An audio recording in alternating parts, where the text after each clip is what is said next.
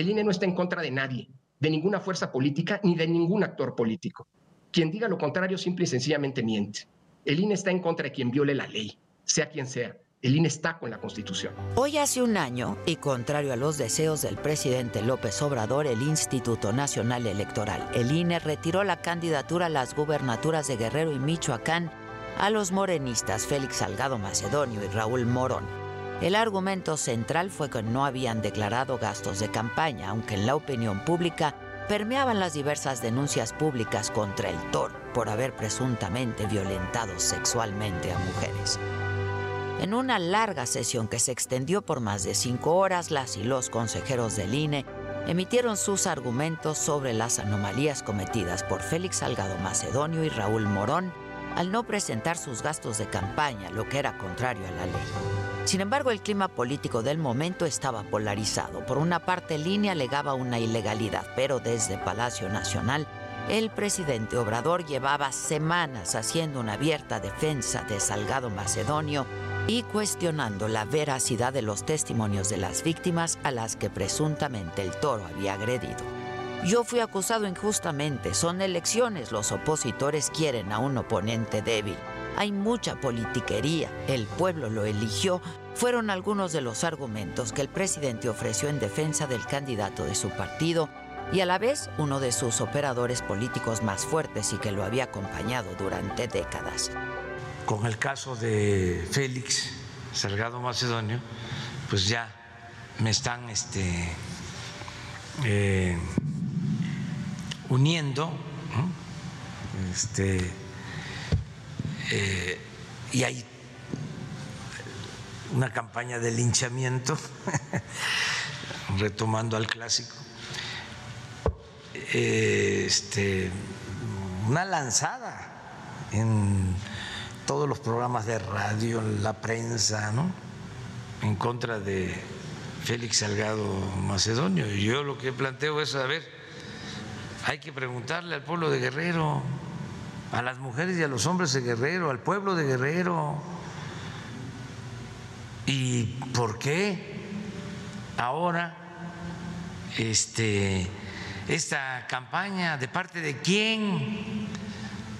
que los de la oposición ya lo tienen de bandera, ni un voto ¿no? este, al otro partido, que no puedo, no puedo mencionar. ¿no? Este, hay mucha politiquería. Un día antes de la sesión del INE, Salgado Macedonio y simpatizantes de Morena realizaron un plantón frente a la sede del instituto para ejercer más presión. El nivel de declaraciones era explosivo. El llamado Toro dijo en un mitin refiriéndose a los miembros del Consejo General, los vamos a hallar a los siete. ¿No le gustaría al pueblo de México saber dónde vive Lorenzo Córdoba? ¿Dónde está su casita? Los vamos a hallar, los vamos a buscar y vamos a ir a ver a Córdoba. ¿No le gustaría al pueblo de México saber dónde vive Lorenzo Córdoba? ¿Sí les gustaría saber cómo está su casita? de lámina negra que cuando llueve se gotea y moja su cuerpo, ¿sí? Cabroncito, ¿eh? No sabe por qué estamos luchando en Guerrero. Hay mucha gente pobre, niños sin esperanza, niños que no van a ir a la escuela porque se roban el presupuesto.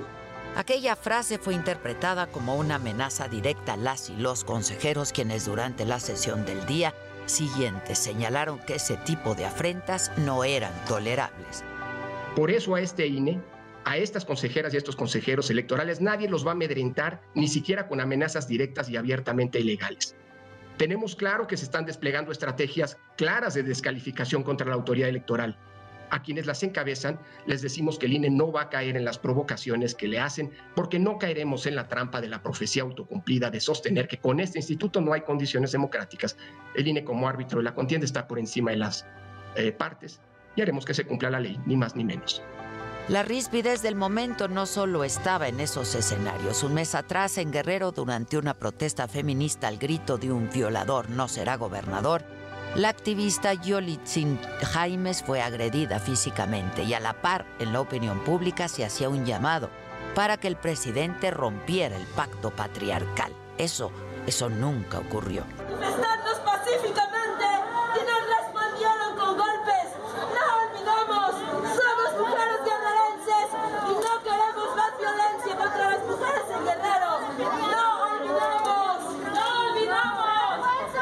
Finalmente, el día de la sesión y contra los deseos del presidente, el INE se mantuvo firme, ordenó que fueran retiradas las candidaturas de Salgado Macedonio y Raúl Morón, mientras que fuera del instituto aguardaba el toro, acompañado del líder de Morena, Mario Delgado, quienes señalaron que el fallo era una injusticia.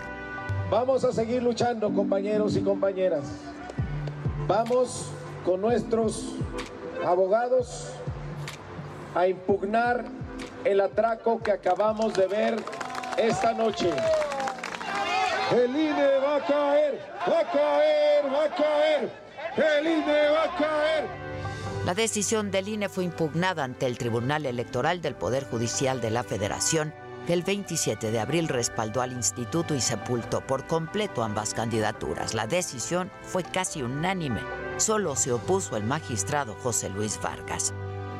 Aunque Salgado Macedonio se quedó sin candidatura, Morena legitimó con una encuesta de reconocimiento que la campaña siguiera con Evelyn Salgado, hija del toro, quien ganó las elecciones y que ha ejercido su cargo acompañada de él.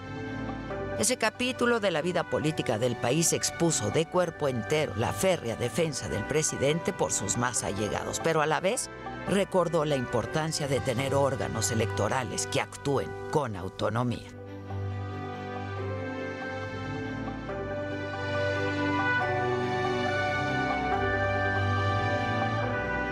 Bienvenidos a Me lo dijo Adela. Eh, pues no está la señora de la casa, pero estamos todos. Está toda la banda, está Jimmy, Dani, Luisito y yo que soy Maca Carriedo. Y así les damos la bienvenida a Me lo dijo Adela.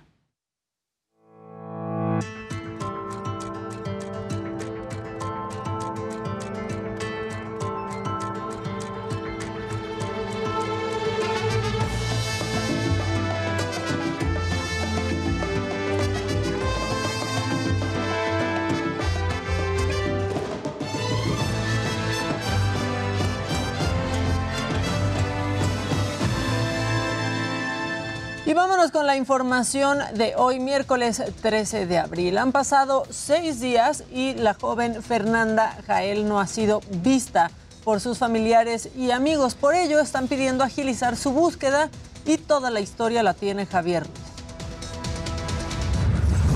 Fernanda Gael desapareció hace seis días tras asistir a la escuela en donde estudiaba. Hoy amigos y familiares acudieron al plantel del CECIT 14 del Instituto Politécnicos Nacional para exigir que se agilice la búsqueda de la menor y que se vigile la escuela. Ese día ahí traje yo a mi hija aproximadamente al 10, cuarto para las 2 de la, de la tarde. Eh, veo que entra al colegio. Regreso por ella aproximadamente 9 y media de la noche, 20 para las 10 máximo y el cual mi hija ya no sale del plantel. El pasado miércoles 6 de abril, Miguel Rodríguez llevó a su hija de 16 años al plantel ubicado en la colonia La Michoacana, en la alcaldía Venustiano Carranza.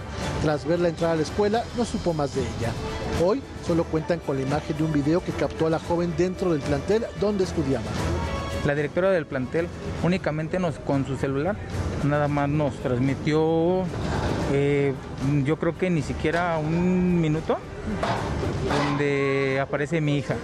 Con pintas y pancartas, amigos y familiares se manifestaron en la entrada del plantel para exigir a la Fiscalía que se agilice las investigaciones y que mejore el protocolo de seguridad en la escuela.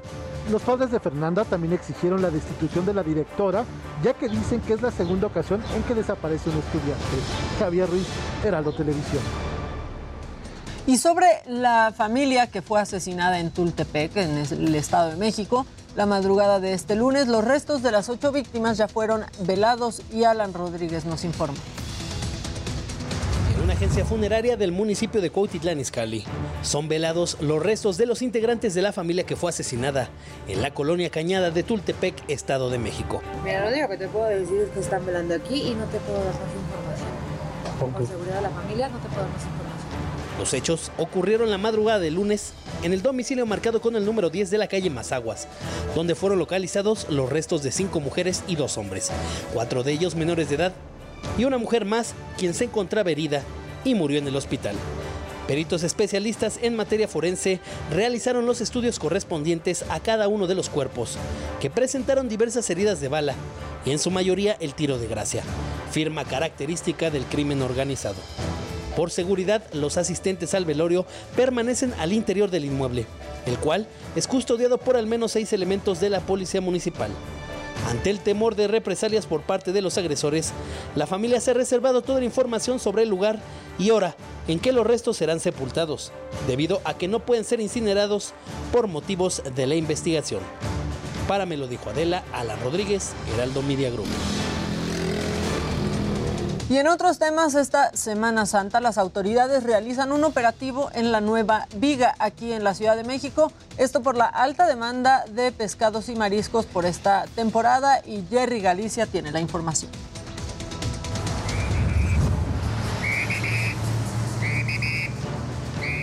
Fin de evitar accidentes y resguardar la integridad física de los miles de clientes que llegan a la Central de Pescados y Mariscos La Nueva Viga en Semana Santa. Dio inicio un operativo de vialidad en los alrededores del inmueble ubicado en el eje 6 sur, muy cerca del circuito interior Río Churubusco de Iztapalapa.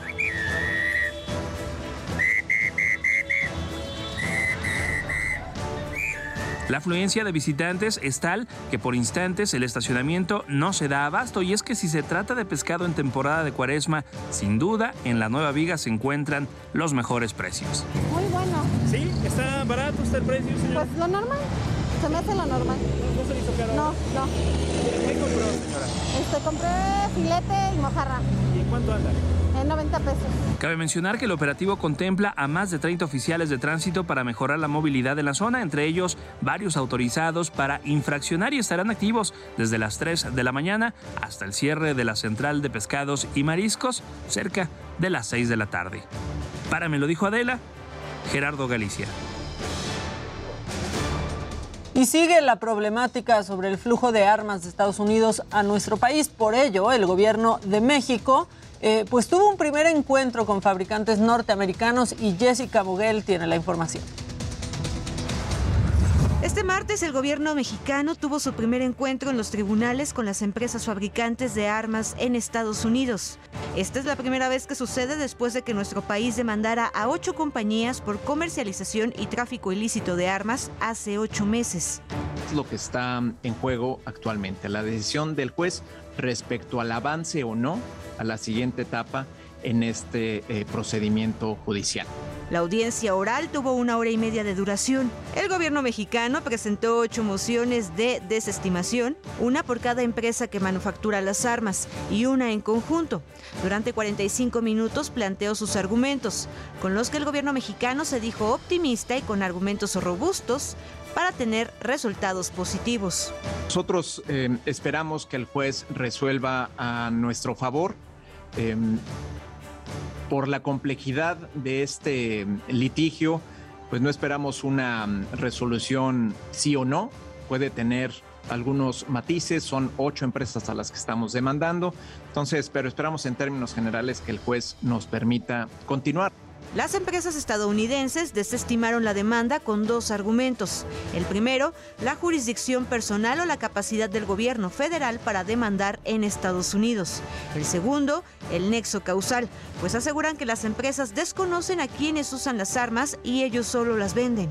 Cuestionan, por ejemplo, por qué el gobierno es quien demanda y no las personas que sufren el daño directo por una bala o herida por bala de las armas de estas empresas y nosotros respondemos diciendo que hay precedente en el que otras ciudades como la ciudad de Boston, la ciudad de Gary en Indiana en los Estados Unidos han demandado y no se ha cuestionado la capacidad de un gobierno eh, o de un gobierno extranjero para demandar a estas empresas por el tipo de negligencia que nosotros señalamos. El gobierno mexicano respondió a estos argumentos. Aseguró que el sistema legal en Estados Unidos permite a cualquier gobierno extranjero a demandar si existe algún daño. El juez también cuestionó a la defensa del gobierno mexicano y puso en duda el caso al preguntar si sentaría un precedente para que otros gobiernos como el Israel o Ucrania comenzaran litigios parecidos. Las circunstancias de este litigio son particulares del gobierno de México, de México, en su relación con estas empresas demandadas. Y así se desarrollaron los argumentos. Durante una hora y media la audiencia se desarrolló en un ambiente cordial y respetuoso. ¿Qué sigue? El consultor jurídico de la Secretaría de Relaciones Exteriores, Alejandro Celorio, dijo que en caso de que la resolución sea desfavorable, el gobierno mexicano apelará y llegará hasta las últimas consecuencias, aunque respetarán la decisión del juez.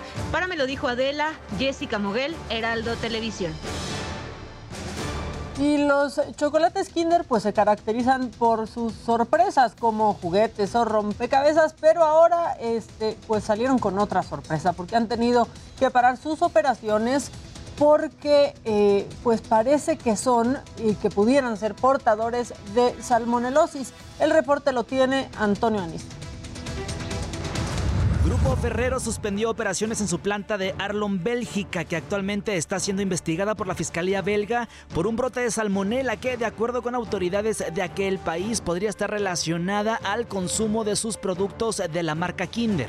A través de un comunicado emitido, el fabricante de chocolates acotó que la decisión busca garantizar el máximo nivel de seguridad alimentaria y eliminar el riesgo de una mayor contaminación. Los productos fabricados en dicha planta también están siendo retirados del mercado mexicano, específicamente los chocolates Kinder Mini X de 110 gramos y Kinder Sorpresa Maxi de 100 gramos.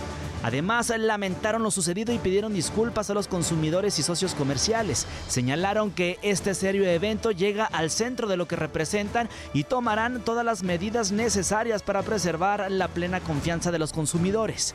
De acuerdo con la Autoridad Federal para la Seguridad de la Cadena alimentaria en Bélgica, desde hace semanas más de un centenar de casos de salmonela han sido detectados en Europa. A finales de marzo se confirmó que hay relación entre esas intoxicaciones y la fábrica de producción de Ferrero en Arlon. Sin embargo, las investigaciones continúan. Según la compañía, la planta belga de Ferrero representaba cerca del 7% del volumen anual de los productos Kinder fabricados en todo el mundo. Para Me lo dijo Adela, Antonio Anistro, Heraldo Televisión. Bueno, pues aquí está la portada del Heraldo de México. Ahí están por si no los ubican, esta es la presentación. También dentro del Heraldo está, bueno, pues este mensaje donde dice que el Heraldo Media Group y todo su personal lamentamos el sensible fallecimiento de Rogerio Azcárraga Madero, presidente eh, fundador de Grupo Fórmula, y nos unimos a la pena que embarga a toda su familia. Que descanse en paz, don Rogerio Azcárraga. Y bueno, en los datos de la pandemia, la Secretaría de Salud reportó ayer 648 nuevos contagios y 78 muertes para sumar 323.805 fallecimientos. Esto según cifras oficiales. Los contagios siguen bajando. En el comparativo semanal descendieron 84.7% con respecto a los 4.223 casos reportados apenas el martes pasado.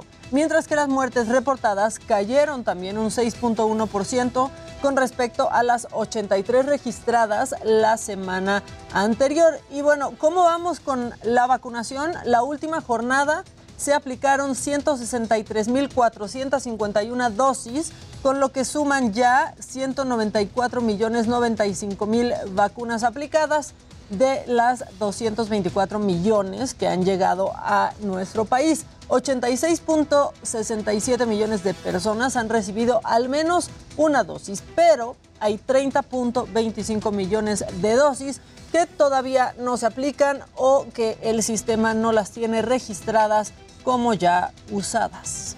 Pero bueno, la pandemia de COVID-19 continúa generando problemas en México. Ahora hay alerta por las toneladas de desechos médicos y de productos de higiene que acaban en la basura y toda esta información la tiene Jessica Moguel.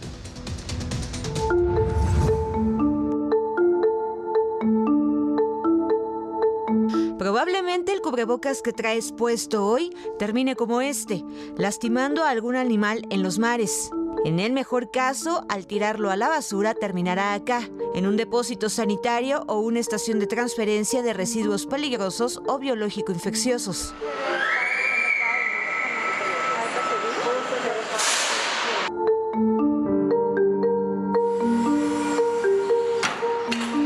La llegada de la pandemia por COVID-19 provocó la producción de decenas de miles de toneladas de desechos médicos adicionales a los que ya se producían. La amenaza actual es por el descontrol de estos desechos. Sí, lo que nos llegaba más En este, ahorita en este momento son jeringas, eh, los equipos de protección, guantes, este, gorros y cubrebocas, eh, son los elementos que, que estamos recibiendo. La cadena comienza con los recolectores de basura.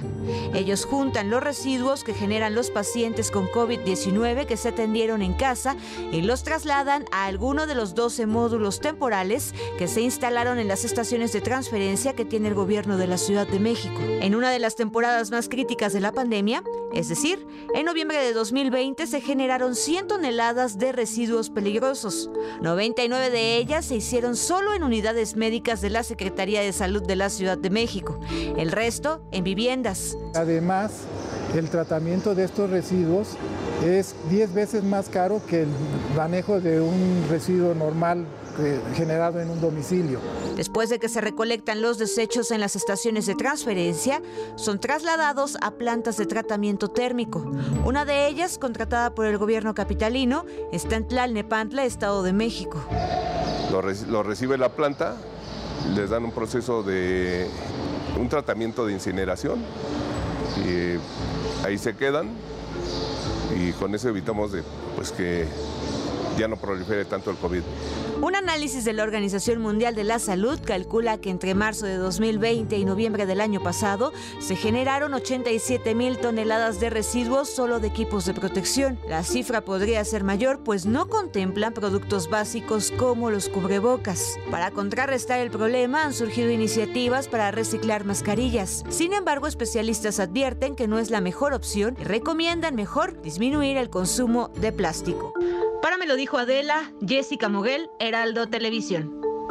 Y vámonos con mi compañero Israel Lorenzana, que está en la, en la protesta Justicia para Sofía, eh, que es este estudiante de la Prepa 4 que murió el pasado viernes. Israel, buen día, ¿cómo están las cosas por allá? Maca, muchísimas gracias. Un gusto saludarte esta mañana. Pues fíjate que de aquí de la glorita del Ángel de la Independencia va a salir una marcha con dirección hacia el Zócalo Capitalino. Están pidiendo justicia para Sofía Morales, la joven de 17 años que falleció aparentemente después de haber ingerido algunas bebidas en un bar ubicado en la colonia Doctores el pasado 8 de abril. Fue todavía, de hecho, llevada al Hospital General que se ubica sobre Avenida Cuauhtémoc, donde lamentablemente falleció Fíjate que ya han comenzado a reunirse, Maca, amigos eh, de Sofía, compañeros de la preparatoria número 4, pero en estos momentos, Maca, me encuentro con su hermano, el joven eh, Daniel, con quien eh, vamos a platicar rápidamente para que nos hable un poco de cómo va el caso de su hermana Sofía. Daniel, muy buenos días, Daniel. Háblame un poco cómo va el caso de tu hermana, qué está ocurriendo. ¿Qué tal? muy buenos días. actual, ahorita en, en, este momento, como podrán saber, estamos en una marcha eh, por, para, la, para la causa que mi hermana defendía. Realmente estamos, eh, estamos exigiendo que se, se, avancen las investigaciones, pero sobre todo es importante decirlo que esto es lo que ella hubiera querido para que las otras 10 mujeres que fueron asesinadas el viernes tengan voz también esto no se queda solo en ella porque es un problema, eh, es, es, una, una violencia de género, más allá de que todavía no estamos en investigación, todavía estamos en investigaciones y están buscando culpables eh, sobre lo que le pasó. Esto, esto es para el movimiento que ella defendía. Daniel, ¿tú qué sabes? ¿Cómo ocurrieron los hechos? ¿A ustedes qué les dijeron? Eh, yo tengo, bueno, lo que nos han dicho tanto amigas de mi hermana, bueno, me han dicho amigas de mi hermana, eh, terminado con las investigaciones que hay en Fiscalía. Eh, ella asistió junto con otras tres amigas a, a, un evento privado organizado por exalumnos de Prepa 4, actualmente estudiantes de la UNAM. Eh, fueron invitadas en un evento privado mediante redes sociales, eh, asistieron, ella, ella este, pues a mí me mencionó voy a ir a una fiesta porque acabo de terminar este, los exámenes. No era una fiesta de graduación, sino ella tomó como el, voy a relajar un poco en lo que estudio para mi último examen o mis últimos exámenes que son después de regresar de vacaciones. Entonces, pues ahorita este, estamos, estamos en espera de, de, de, ¿Qué le dices a las autoridades? Eh, a, a, a las autoridades sobre el caso de Sofi, afortunadamente está siendo tratado, está siendo escuchado. hay movilizaciones y hay, mucho ruido alrededor. Y yo lo único que me queda decir es que lo que ella hubiera querido es que se prestara más atención todavía para que ese número en algún momento llegue a ser cero. El número de 11 mujeres son asesinadas. Eh, bueno, mi hermana ah, en su Instagram eh, de arte hizo este dibujo y en su pie de, en su pie de, en el pie de foto de Instagram había una información que mi papá me, me mencionó ayer que él no había tenido la oportunidad de leer ya que solamente vio el dibujo. Eh, lo que puso en pie de foto fue 11 mujeres son asesinadas al día en México y todavía dicen que no hay violencia de género. Este, es muy fuerte saber que le tocó ser la 11. Es muy fuerte saber que ella, ella, yo sé que ella estaba consciente de que en algún momento ella podía faltar. Nosotros, la verdad, no estábamos, no, no, no es algo que nos hace pensar a ninguno de a ninguno, a ningún hermano. a ningún ¿Habrá más movilizaciones, Daniel? por el momento no sé, esta marcha, esta marcha no, no me pertenece a mí. No, es- esta marcha no es mía, no la organizé yo, realmente son amigas eh, y amigas de lucha de mi hermana que están haciendo esto para ella y para las demás. Muchísimas gracias, Daniel. Qué amable. Te agradezco mucho y te dejo además porque, bueno, eh, Maca ya en estos momentos ha salido ya la marcha que está de aquí del Ángel de la Independencia con dirección hacia el Zócalo Capitalino. Se reunieron precisamente en las escalinatas del Ángel de la Independencia. Ya han salido sobre el Paseo de la Reforma, en lo que nos encontrábamos entrevistando al hermano de Sofía Morales. Bueno, pues ya ha comenzado a salir este contingente hacia el Zócalo. Se comienzan a cerrar los carriles centrales de Paseo de la Reforma, Avenida Chapultepec y, por supuesto, Puente de Alvarado la México-Tacuba puede ser la alternativa con dirección hacia el centro histórico. Maca, la información que yo te tengo. Muchas gracias, Israel. Y pues desde aquí un abrazo a la familia de Sofía y desde aquí los seguimos y los acompañamos. Gracias, Israel. Buen día, Maca, seguimos al pendiente. Bueno, y en el día 49 de la guerra, más de 20.000 personas han muerto en la ciudad de Mariupol, en Ucrania. Esto de acuerdo con información de las autoridades, quienes aseguraron que este número de víctimas es solo de civiles, mientras que en Buche, en Bucha, perdón, la cifra de cadáveres encontrados se elevó a 403, de los que solo 163 han sido identificados. Y el gobierno de Ucrania detuvo a Víctor Medvedchuk, quien es apodado el mensajero de Putin. El presidente Zelensky publicó una imagen en la que aparece esposado y vestido con un uniforme militar ucraniano. El arresto se dio gracias a una operación espacial de servicio de seguridad. Zelensky explicó que se darían más detalles pues más adelante. Mientras tanto, el presidente de Alemania, Frank-Walter Steinmeier, dijo que estaba pensando en visitar Kiev, pero que no es bienvenido. El objetivo de esta gira era mandar un mensaje de solidaridad junto a los jefes de Estado de Polonia, Lituania, Letonia, Estonia. Y la razón de este rechazo, según el mismo presidente, es por, su por la relación que tuvo con Moscú cuando era ministro de Exteriores y por su apoyo al proyecto del gasoducto Nord Stream 2 que va de Rusia a Alemania. Y en noticias que nos llenan a todos de orgullo aquí en el Heraldo Media Group, no nos queda más que agradecerle a todos ustedes y a nuestros 22 millones 220 mil usuarios durante el mes de febrero, ya que es gracias a su apoyo que de acuerdo con Comscore nos hemos convertido no solo en el grupo de medios digitales número uno en México, sino también nos encontramos en el top 10 de sitios más visitados. Muchas gracias.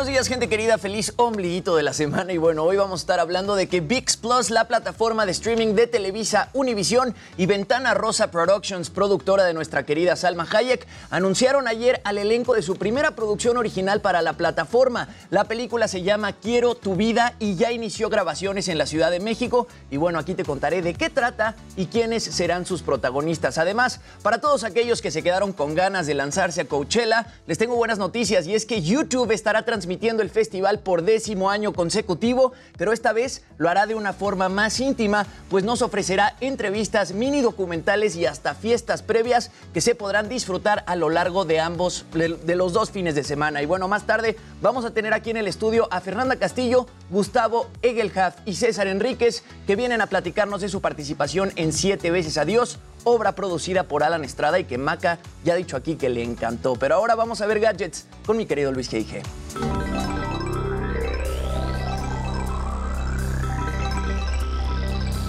Muy buenos días. Y bueno, esta seguridad no la tiene ni Obama ni el rey. Eh, chequen, un reporte de Bloomberg señala que Meta gastó 26.8 millones de dólares durante el 2021 esto para la seguridad de Mark Zuckerberg y su familia. Les cuento los detalles y los rubros. Por otro lado, GoPro está lanzando una nueva cámara específicamente para drones. Se llama GoPro Hero 10 Black Bones y es básicamente una versión reducida de la actual cámara insignia de esta compañía. Y finalmente una recomendación en aplicaciones Post Camera, una app que te ayuda a sacar tu mejor pose al momento de tomarte una foto. Está un poco graciosa, pero bueno, se las voy a compartir. Y bueno, vamos con mi buen amigo Daniel Casarín, que está muy, muy feliz.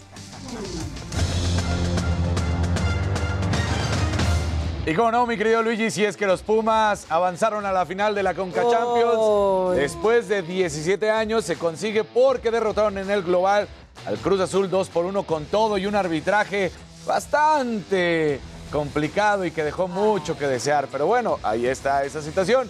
Y lo que sí es que el Madrid volvió a aparecer el equipo grande cuando tiene que hacerlo lo hace de la mano de Karim Benzema, de Luka Modric y demás compañeros. Ya le habían retomado el camino, 3 por 0 iba ganando el Chelsea, se van a tiempos extras y dejan fuera al equipo inglés. Así que todo esto. Y bueno, resulta que para Novak Djokovic ya se dio cuenta que no solamente por pararse en una cancha va a ganar, el jugador que no había tenido actividad desde enero, cuando quedó fuera justamente del abierto de Australia, pues entró, debutó y quedó eliminado inmediatamente en Monte Carlo. Así que todo esto lo estaremos platicando más adelante en el Deportero.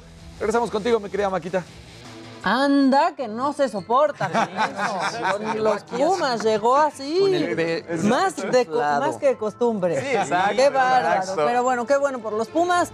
Nosotros vamos a un corte. Al volver, bueno, ya les dieron un adelanto Dani, Jimmy y Luis. Y por supuesto que habrá macabrón, pero aparte es miércoles de Javi Derma. Viene Fernanda Castillo también a hablar de siete veces a O sea, tenemos mucho programa, mucha cosa que hacer y que decir. Así que no se vayan, les recuerdo que nosotros seguimos eh, pues en cortes comerciales en redes sociales y por ahí estamos platicando con ustedes todo el tiempo. Vamos un corte y ya volvemos.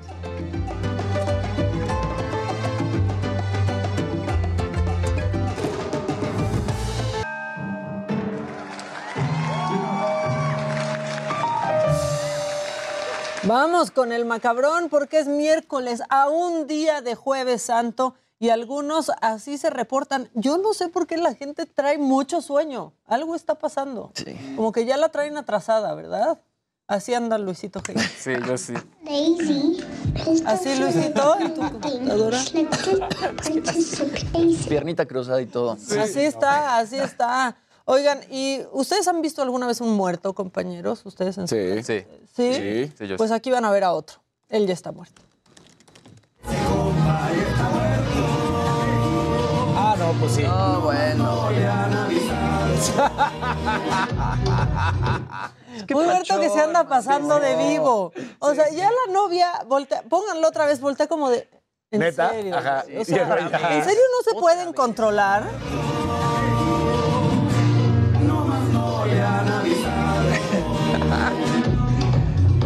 Y en serio, díganme qué es. ¿No lo pueden controlar? A veces ¿Es un no. impulso? No, sí, contrólense, oigan, no somos animales. Bueno, este, el sentimiento de este niño es absolutamente todo. Véanlo, por favor.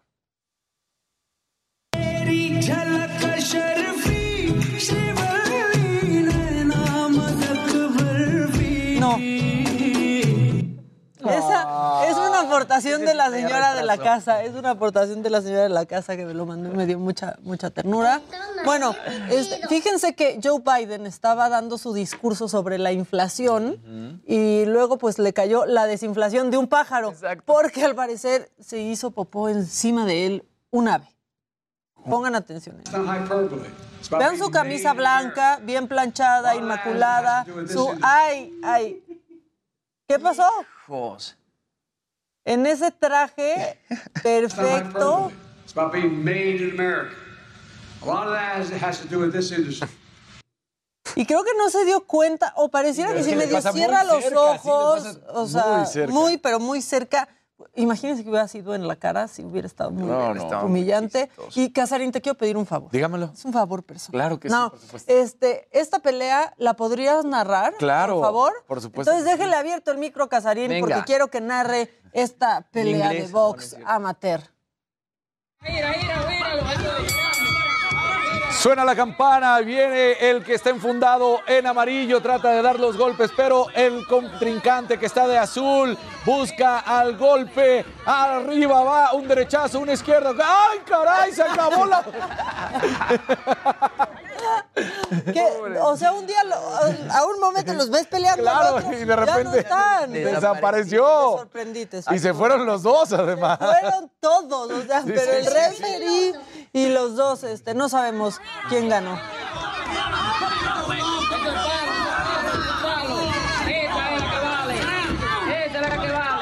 Ahí estaba la combinación. ¡Vámonos! El órale! rey. Tómala. Sí, el que rompe todo es el referee. Copperfield. Sí, pues sí, no, no lo aguantó.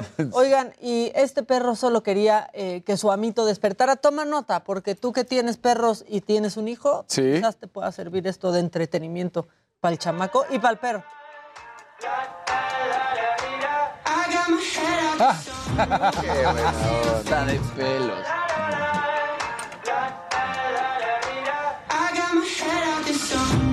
Está padrísimo. Está increíble. Y es que eso sí cuidan muchísimo a los perros, a los hijos. Sí, claro, los Golden Golden, Retrievers sí, sí. son súper para hijos. Bueno, este, ya hasta aquí mi primera entrega del macabrón. ¿Quién va? ¿Quién va? La que sigue, por favor. Échenlo. Venga.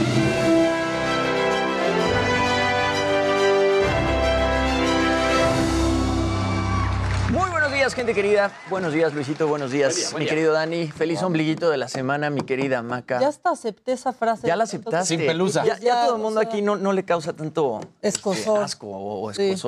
Y la gente del chat No, también. Y, y tu pelusa Ya se se les quedó. antoja en el chat, al parecer, entonces ya no importa. Oigan, bueno, aquí Luis ya nos había contado de esta plataforma VIX Plus, ¿no? El servicio de streaming de Televisa Univisión, que tiene, bueno, puro contenido en español y va a estar produciendo contenido original. Ya habíamos dicho aquí que Salma Hayek y Eugenio Derbez van a ser algunos de los encargados de producir contenido exclusivo para la plataforma y ayer se revela el elenco que participará en la primera producción de Salma Hayek para VIX Plus. Esta película se llama Quiero tu vida y bueno, va a contar la historia de un futbolista frustrado que tiempo después se da cuenta que el éxito en la vida llega de formas inesperadas. El elenco justamente lo vemos en pantalla, va a estar conformado por Bárbara de Regil, Suria Vega, Eric Elías y Jesús Zavala, quienes, bueno, ya iniciaron grabaciones teniendo como locaciones varios lugares en la Ciudad de México. Eh, esta producción, Quiero tu vida, es la primera película producida entre Ventana Rosa Productions, que es la casa productora de Salma Hayek, y Televisa Univisión. Y bueno, se espera que además de esta sigan produciendo otras películas en español en exclusiva para VIX Plus.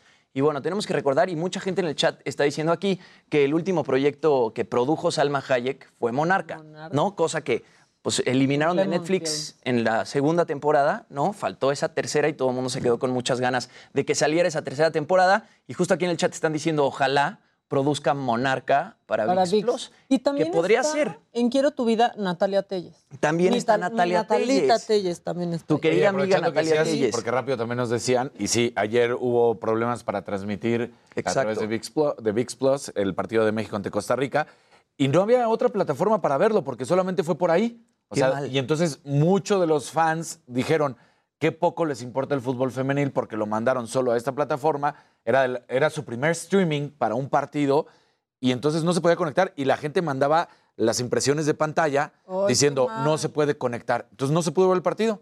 Muchos comentaristas salieron a decir, ofrecemos una disculpa, pero pues la gente no pudo ver el partido. Tienen que arreglar este tipo de cosas. También pasaba con HBO Max y la Champions. Exacto. ¿no? Digo, VIX Plus. eh, Sí, son está- como las primeras transmisiones. Sí, ahí, ahí va a ir amarrando.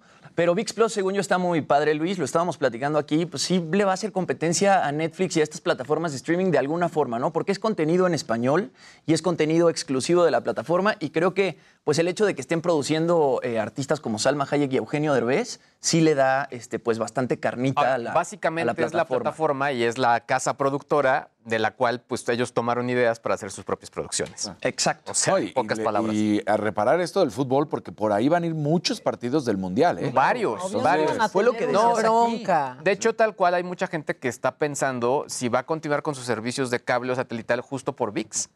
Entonces, si no esto no funciona, pues es cuando va a decir, no, hombre, no, no, no puedo quedarme con esta opción. Pero va a funcionar. Pero va a va a funcionar y va a jalar. Son los errores que pasan cuando. Tienen inicias. tiempo para probar. Si el mundial fuera en julio, ahí sí dices, bueno, pero es Sí, hasta o sea, empieza que en noviembre. No pasa nada. Noviembre, exacto. Noviembre. Oigan, bueno, y hablando de festivales de música, y es que se hizo tendencia el, el Machaca, ¿no? Este festival que sucede en Monterrey, que tenía dos años eh, sin suceder. Particularmente se hicieron tendencia Slipknot y se hizo tendencia por ahí Paulina Rubio. Y es que, bueno, ahí vemos el line-up y es un line-up, pues, bastante variado, por decirlo menos, ¿no? Ecléctico. Está por ahí Rake, está Belinda, División Minúscula, los Cumbia Kings, Reino, Banda Los Chinos. Además está Slipknot, está Osuna, Paulina Rubio, Nicky Jam, Cártel de Santa, Panteón Rococó, Surdoc, Alex Sintek, El Gran Silencio, etcétera. La verdad es que, pues, suena bien, lo platicaba con Luis, si, si lograran este, separar los escenarios para que ciertos tipos de fans fueran a ver realmente el tipo de música que les gusta, está cool, ¿no? Pero si de pronto nos ponen a una Paulina Rubio o a un Rake en el mismo norte. escenario que a Slipknot, pues ahí sí va a estar rara la cosa. exacto. ¿No? Luis decía que le encantaría ver ahí como una, este, una mezcla entre Belinda y. Sí, el, el featuring, featuring Belinda Slipknot, sería bueno. Estaría Sí, interesante. porque igual Belinda, Paulina, Rake, o sea, esos perfecto caben en uno. Pero ya también, ¿para qué andamos separando tanto? Igual se va a armar la machaca. Ah, de que Sí, se va a armar sí, la va machaca, se va a armar claro, la Ese es el machaca. tema. Por eso sí es, es una gran machaca este Exacto. festival. La machaca justamente se arma el 25 de junio en el Parque Fundidora de Monterrey, que yo acabo de ir a Pal Norte y la verdad es que el Parque Fundidora está espectacular. Es su décima edición, como les decía. Eh, dos años eh, detuvieron las ediciones del Machaca por el COVID. Y bueno, en varias páginas están diciendo que ya están eh, los boletos disponibles a la venta, pero según la cuenta oficial del Machaca, los boletos van a estar a la venta el jueves 14 de abril y solamente va a ser en machaca.mx. Así que si quieren ir al Machaca, no vayan a comprar boletos desde ahorita porque seguramente los van a querer transar. Y bueno, hablando de festivales de música, Coachella también se acerca. Este fin de semana empieza Coachella. Y bueno, para quienes siempre han soñado con ir a Coachella, pero o no se los permitió el dinero o pues el tiempo de, viajar a, a California, YouTube por décima edición va a estar transmitiendo el festival y les ofrece pues acceso exclusivo casi casi que en primera fila. Van a incluir presentaciones, entrevistas con artistas, fiestas previas y varias cosas más. Esto a través del canal oficial de YouTube de Coachella y la aplicación YouTube Music. Van a utilizar los YouTube Shorts, de los cuales también nos, está, eh, nos ha estado platicando mi querido Luis. Y yo siento que es un poco como lo que va a ser el Festival de Cannes con TikTok, ¿no? Que lo platicábamos y que el Festival de Cannes se alió con TikTok para ofrecer, pues, detrás de cámaras y entrevistas con artistas de una forma como muy eh, íntima. Y el Festival de Coachella se va a transmitir por YouTube de la misma forma. Este también está bastante variado. Por ahí va a estar Harry Styles, Carol G, The Weeknd, Billie Eilish, la banda MS y Grupo Firme.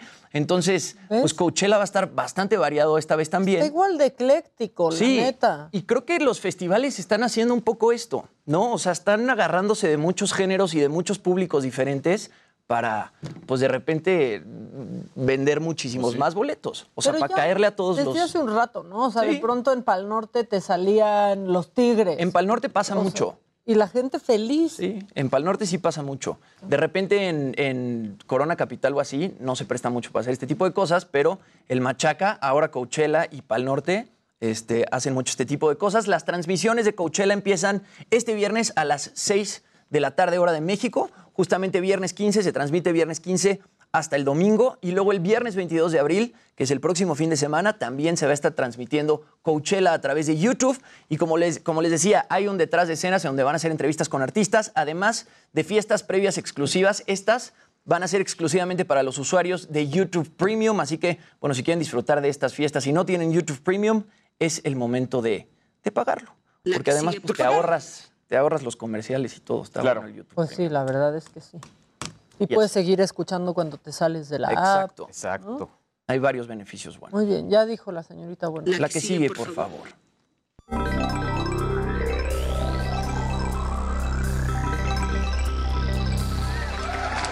Gente bonita, muy buenos días. Es miércoles. Vamos de gane. Ya, vamos de gane. Sí, vamos de gane, me Sí. lo prometes. Híjole, Yo creo que sí, ya. Híjole. Ya, porque además ya son las 9.50 del miércoles, entonces ya cada vez va. Se acerca Ya más hay menos el fin de semana para nosotros. Y bueno, los demás Pero continuarán su vacación. Menos gente en la ciudad. Eso sí, Sí, eso eso, sí, se eso sí. disfruta Y mucho. es una delicia pasar estos días en la ciudad. se es me que antoja. sí. Es de los pocos eh, días del año donde se ven los colores reales de, de esta ciudad. Porque como casi no hay contaminación, digo, al inicio de, la semana sí ya estaba muy contaminado. Pero ya hoy sí fue así como de no, no había coches, venías avanzando. Digo, sí, ha- sí hay un poco de coches, ¿no? Pero ya dices, menos. Sí. Y puedes ir al pueblo mágico de la Roma, la Condesa, Exacto, exactamente. Polanco. Oigan, a ver, ¿cuánto gasta- gastan ustedes en su seguridad? Que si el seguro, que si... Híjole. Ah, ah, o sea, sí, porque seguridad sí, de traer nuestra seguridad, no, pero en las. Solo en Casarín trae guarura. Exacto.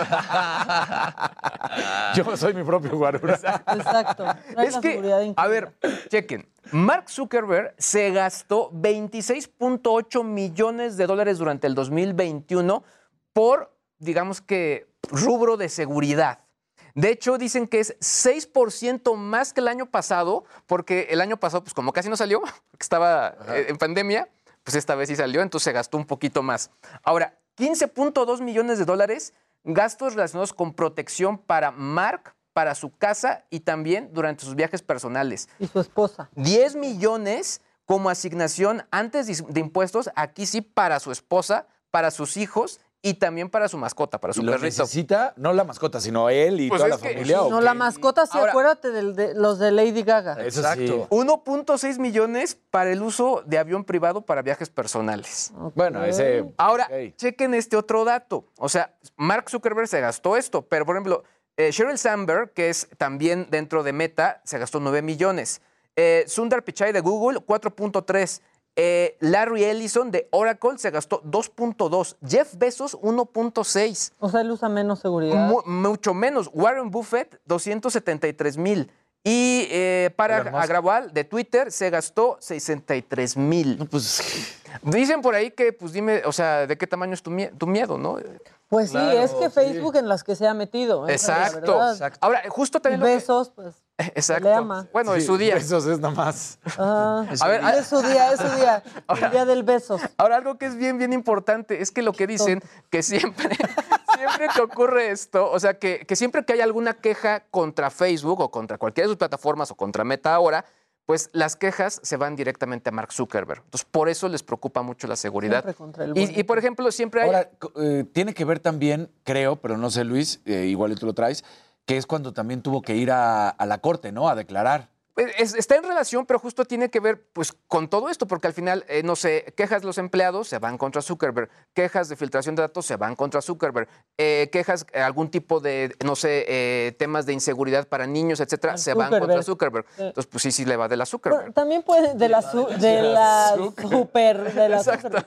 Este, también tiene que ver, ¿tiene más familia que todos? Eh, habrá que ver, pues no, es que también seguramente, no sé, yo creo que Larry Ellison, que pues la verdad es que pues él sí es más un Bombi Band, yo creo que él sí debe tener más familia. Digo, lo voy a corroborar para no estar mintiendo, pero sí, pero sí o sea, eh, no, habrá, habrá que checar justo ese dato. Ahora, por otro lado, eh, salió esta, esta cámara de la gente de GoPro para instalarse dentro de los drones. Está muy padre porque además de esta manera me pude enterar, yo no, yo no tenía como eso en el radar, la cultura de el hazlo tú mismo que hay dentro de la, de la marca GoPro. ¿Qué estaba ocurriendo? Que había muchos usuarios de GoPro que desarmaban su cámara para poderla montar dentro de sus drones. Entonces ahí es donde GoPro encuentra un área de oportunidad y dice, ah, sí, pues no, espérate, yo voy a armar mi propia cámara. Esta cámara es la misma de su modelo actual, que es la, la Hero 10 Black, pero es más ligera, 54 gam- gramos, no tiene batería y viene con los cables para que los conectes dentro de tu dron. ¿Y es el mismo tamaño de la GoPro? No, es o más, las- es- es más chiquitita, pero el sensor sí. O sea, lo único que sí conservaron es el sensor y digamos que eh, pues los chips necesarios para que pueda funcionar. La verdad es que sí es una chulada las imágenes que se han compartido ya con esta cámara dentro de un dron, se ven increíbles porque además cuenta con un gran sistema de estabilización. Creo que siempre les ha fallado la parte de tomas en- con escasa iluminación a la gente de GoPro, pero fuera de eso son grandes, grandes. Sí, parece como del proyecto de la bruja de Blair. La verdad, Eh, tiene la que verdad. competir de alguna forma a DJI, ¿no? Porque DJI pues sí es como la marca de drones por excelencia. Claro, Y GoPro ahí sí se ha quedado muy rezagado. E intentaron sacar su propio dron, ¿eh? Y, Sí, y no o sea, ya están muy cada quien en su nicho. Y la verdad es que, eh, eh, honestamente, ya la evolución de las cámaras de GoPro, pues ha sido muy simple y pues desde ahora que le mejor. Pero sigue siendo la, la favorita por toda la gente que Tal hace cual. deporte. Y la más fácil de usar. Sí, es muy sencilla. Porque además, tal cual la traes conectada al cel, terminas y te deja inmediatamente editar o lo que tengas. Justo parte de, la, de las- la cobertura que hice ahora que fui de viaje, la hice con dos GoPros, porque pues es, ya es muy práctico. ¿Y Igual el chiquito. Ya, incluso ya vienen con accesorios. Eso era lo que al Siempre. principio... Sí, ya trae su micrófono extra integrado y antes también había como había aditamentos para poder, poder conectar, no sé, un lavalier o algo por el estilo, ¿no? Muy bien, perfecto. Y al ratito les cuento la, La sigue, aplicación por para, para las poses. Muy bien, porque sabes que ya le urge. Ya sí, sí, sí. Ya, ya, ya, ¿no? los Pumas, sí. Exacto. Tú ya eres Va a Puma. haber Goya, va a haber en Goya. esta mesa que tú también ya eras Puma. No, sí dije. Sí lo dijiste, sí lo dijiste. Qué villa. Ganaron los Pumas. Vamos con Daniel López Casarín. Mi equipo de mi corazón. Cuando hay tanto amor al fútbol y sobre todo a nuestro gran fútbol mexicano, ¿verdad, Maquita? Pero bueno. Claro, que vivan los Pumas para Eso. siempre. Bueno, pues es que resulta que los Pumas logran mantener la ventaja 2 por 1 ante el Cruz Azul. Ya lo decíamos, un arbitraje, la verdad que deja sin sabores porque expulsa a un jugador de los Pumas, porque había un- una jugada que había sido gol que se anula, luego un penal. La verdad es que fue para los dos lados, no solamente en contra de Pumas, sino también de, de Cruz Azul, que sí había habido unas jugadas previas, pero bueno, termina ganando, expulsan a un jugador y con prácticamente 30 minutos Pumas se echa para atrás, sabe cuidar bien el marcador y Cruz Azul se mostró inoperante y así hay que decirlo. Entonces, pues esto es muy bueno. Después de 17 años consigue entonces el equipo de los Pumas regresar a esta final de la Conca Champions y con esto, bueno, pues dar alegrías sin duda alguna a lo que sucedió. Ahora, lo más triste de esto no es respectivamente con Cruz Azul en el campo, sino justo antes de que llegaran al Estadio Azteca y lo da a conocer a través de un comunicado oficial, el Cruz Azul da a conocer que el auxiliar técnico de Juan Reynoso, que es el director técnico, que se llama Joaquín Velázquez, eh, pues es detenido por las autoridades por un proceso legal que se tenía en su contra desde el 2018. No dicen por qué, solamente que ellos no tenían conocimiento, ni el propio Juan Reynoso, y que si necesitan cualquier ayuda, aportación, lo que sea, están abiertas las puertas del club de la Cruz Azul porque pues no sabían absolutamente nada de este proceso judicial iniciado en su contra desde el 2018. Claro, podrían utilizarlo como si esto fue una excusa, pero no. Lo que pasa es que fue mejor el equipo de Pumas, supo contener esa ventaja y con esto avanza y ahora depende de qué es lo que pase en el encuentro de hoy con los americanos entre Seattle Sounders y New York City y ahí es donde se estaría jugando la final. Si llega a ganar New York City, la final seguramente sería aquí en Ciudad Universitaria. Si llega a ganar Seattle Sounders, sería allá Mm, en Seattle. en Seattle. ¿Solo les da un partido? Es ida y vuelta. Ida y vuelta. Ah, Entonces ahí estará esta. Si va contra New York City, pues ya le voy a dejar de ir a Pumas. ¿Por qué? New York City. Exactamente, exactamente. Y este, tierras, Mac. ahora vamos con la Champions League que tiene una buena y una mala. La muy buena para todos los seguidores del Real Madrid, le habían remontado el marcador, el Chelsea iba ganando 3 por 0, se van al tiempo extra y en el tiempo extra aprovecha muy bien el equipo del Madrid. Pues se dice que luego la casta de campeón, la casta de un equipo grande y la muestra, esa es la realidad. Un pase espectacular de tres dedos por parte de Luka Modric, terminan dando el marcador 3 a 2, pero en el global pues gana el equipo del Real Madrid y avanza 5 a 4 a la siguiente ronda. La gran sorpresa fue el Villarreal que termina derrotando al Bayern München 2 por 1 en el global, 1-1 había terminado el, el encuentro con empate, entonces pues gran sorpresa, pero lo que es una desgracia es lo que sucede, Maca y Jimmy y Luis, porque hay un periodista inglés que resulta que se pone a criticar lo que hace Simeone, Diego Simeone, el director técnico del Atlético de Madrid, con respecto al fútbol que presentó contra el Manchester City. Y empieza a decir que ese tipo de fútbol que es válido en la guerra y en el amor, que todo se encuentra, pero el momento más crítico, más lamentable y más estúpido es cuando compara al Cholo Simeone y al fútbol del Cholo Simeone con el cártel de este uno de los cárteles de México. Y entonces dices Ay, no no. puede ser que haya hecho esta tarugada este este tipo y entonces pues ahí está la columna todo vale en la guerra y en el fútbol. Y la verdad es que pues sí sin duda alguna se equivoca. No es posible que haya decidido esto se llama John Carlin. Lo dice eh, en esa parte tal cual, lo quiero, lo quiero leer para que quede cómo está esta, esta situación. Y dice, en términos de mafia, brutalidad, perro callejero, música punk o graffiti, es un vagón del tren que le sienten. Justo hablando al respecto, John Carlin dice que este partido es el cártel de Sinaloa en macarras tatuados, así compara a los futbolistas dispuestos a matar o morir por la causa. Ah, bueno, ¿todo bien en casa? Exactamente. Gravísimo. John Carlin, como pues decide a los futbolistas de, y al mismo Cholo decir que es pues del cártel de Sinaloa y dispuestos a matar o morir. Me parece totalmente inadmisible esto. Debería de haber pues una sanción porque pues no es cualquier cosa lo que estaba diciendo este, este tarado. Pues no. La verdad. Ya se enojó. Caín, tarado, le Pégale a la mesa. No, bueno, pues es que la, verdad. Aquí dicen que te pones sexy cuando te enojas. Entonces, entonces está bien. Nada más no le pegues a la mesa que se nos rompe. Bueno, y para hacerlo un poco, ya para relajar la situación, digno de un macabrón, Maquita, ¿quieres ver esto o nos vamos y la Sí, ya regresamos? nos echaron la musiquita, pero regresamos, regresamos con eso en un ratito. Este, volveremos con lo que ocurrió en la mañanera. Después hablaremos con eh, Carlos Martínez Velázquez, él es director general del Infonavit, y hablaremos con él para saber cómo obtener un financiamiento para comprar un terreno. Es miércoles de Javi Derma, viene Fernanda Castillo. O sea, tenemos mucha cosa aquí en Me lo dijo Adela, así que no se vayan.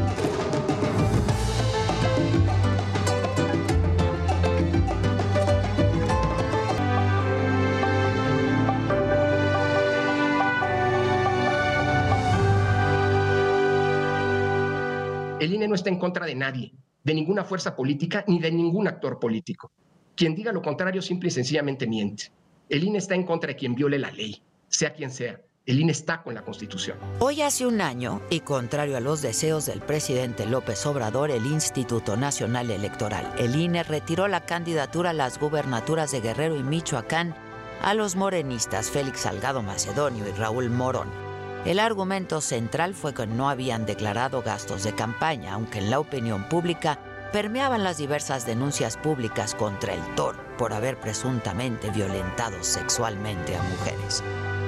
En una larga sesión que se extendió por más de cinco horas, las y los consejeros del INE emitieron sus argumentos sobre las anomalías cometidas por Félix Salgado Macedonio y Raúl Morón al no presentar sus gastos de campaña, lo que era contrario a la ley. Sin embargo, el clima político del momento estaba polarizado. Por una parte, INE alegaba una ilegalidad, pero desde Palacio Nacional, el presidente Obrador llevaba semanas haciendo una abierta defensa de Salgado Macedonio y cuestionando la veracidad de los testimonios de las víctimas a las que presuntamente el toro había agredido. Yo fui acusado injustamente, son elecciones, los opositores quieren a un oponente débil. Hay mucha politiquería, el pueblo lo eligió, fueron algunos de los argumentos que el presidente ofreció en defensa del candidato de su partido y a la vez uno de sus operadores políticos más fuertes y que lo había acompañado durante décadas. Con el caso de Félix Salgado Macedonio, pues ya me están este, eh, uniendo, este, eh, y hay una campaña de linchamiento, retomando al clásico, este, una lanzada en todos los programas de radio, la prensa, ¿no?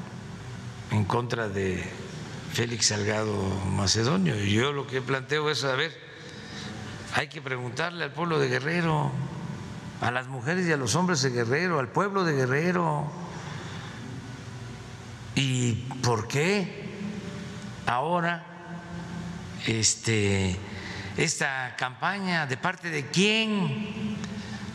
Que los de la oposición ya lo tienen de bandera. Ni un voto, ¿no? Este, al otro partido, que no puedo, no puedo mencionar. ¿no? Este, hay mucha politiquería. Un día antes de la sesión del INE, Salgado Macedonio y simpatizantes de Morena realizaron un plantón frente a la sede del instituto para ejercer más presión. El nivel de declaraciones era explosivo. El llamado Toro dijo en un mitin refiriéndose a los miembros del Consejo General, los vamos a hallar a los siete.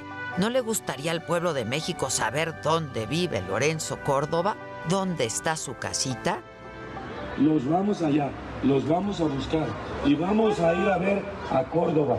¿No le gustaría al pueblo de México saber dónde vive Lorenzo Córdoba? ¿Sí les gustaría saber cómo está su casita de lámina negra? Que cuando llueve se gotea y moja su cuerpo.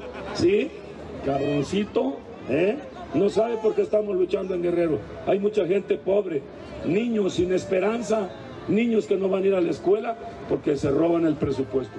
Aquella frase fue interpretada como una amenaza directa a las y los consejeros quienes durante la sesión del día siguiente señalaron que ese tipo de afrentas no eran tolerables. Por eso a este INE, a estas consejeras y a estos consejeros electorales, nadie los va a amedrentar, ni siquiera con amenazas directas y abiertamente ilegales. Tenemos claro que se están desplegando estrategias claras de descalificación contra la autoridad electoral. A quienes las encabezan les decimos que el INE no va a caer en las provocaciones que le hacen porque no caeremos en la trampa de la profecía autocumplida de sostener que con este instituto no hay condiciones democráticas. El INE como árbitro de la contienda está por encima de las eh, partes y haremos que se cumpla la ley, ni más ni menos.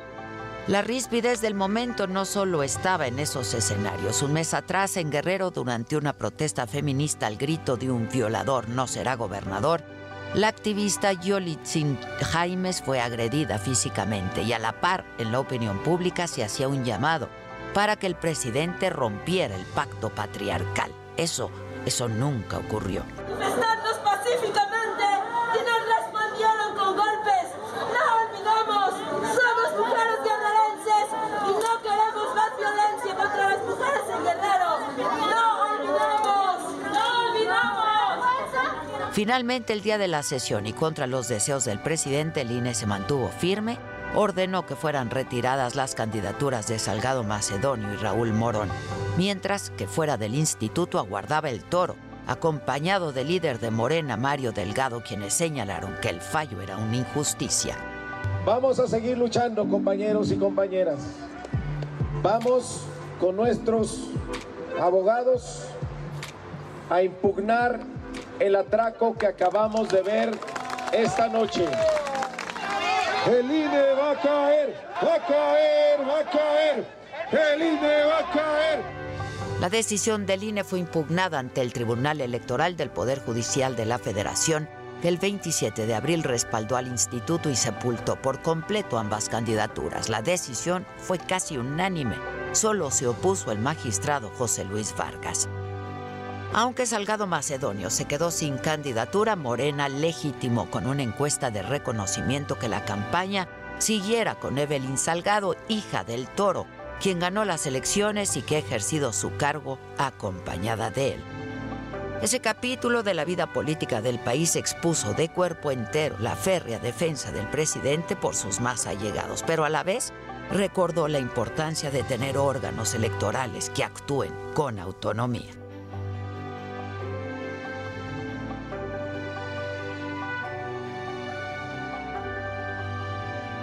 Ya estamos de vuelta y hoy sí hubo mañanera y se habló del caso Odebrecht.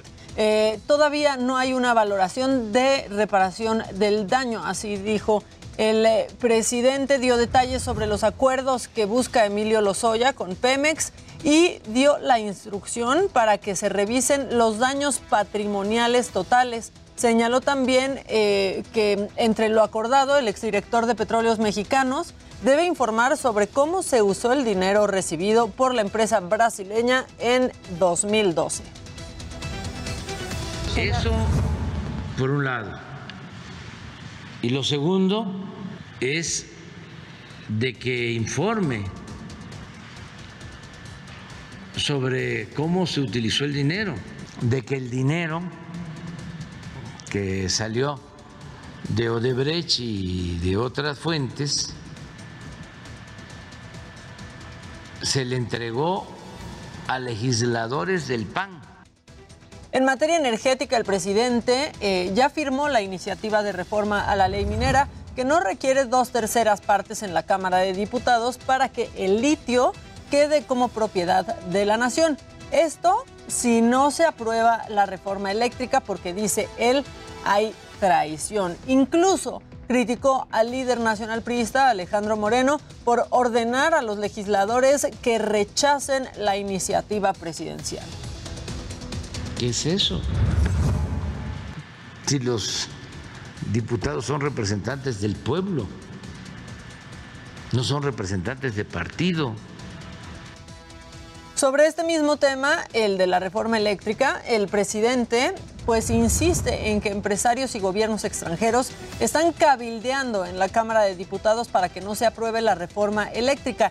Incluso exhibió a un integrante de la empresa italiana Antel sentado en curules de San Lázaro durante la sesión de Antier sobre esta iniciativa, así lo dijo. Y se demostró que el señor es italiano y que trabaja para una empresa extranjera que tiene negocios en la industria eléctrica del país. Y en otros temas, el presidente López Obrador dijo que, la Secretaría de Relaciones Exteriores está analizando el nombramiento de Claudia Pavlovich, exgobernadora de Sonora, como cónsul en España. Celebró que Kirin Ordaz ya haya tomado el cargo de embajador de México en España. Incluso dio su opinión sobre la decisión del PRI de sacarlo del partido y estas fueron sus palabras. Es un exceso, un despropósito porque pues no va a representar a un partido, representa al pueblo de México y al gobierno de México. Y en materia de salud, el presidente pues confirmó que en abril concluye el Plan Nacional de Vacunación contra COVID-19. Aseguró que ya solicitó a la ONU para que a través del mecanismo COVAX se envíe un lote de vacunas para niños queremos que eh, lo que nos deben, lo que les pagamos por adelantado, que no los entreguen con vacunas para los niños, para empezar la vacunación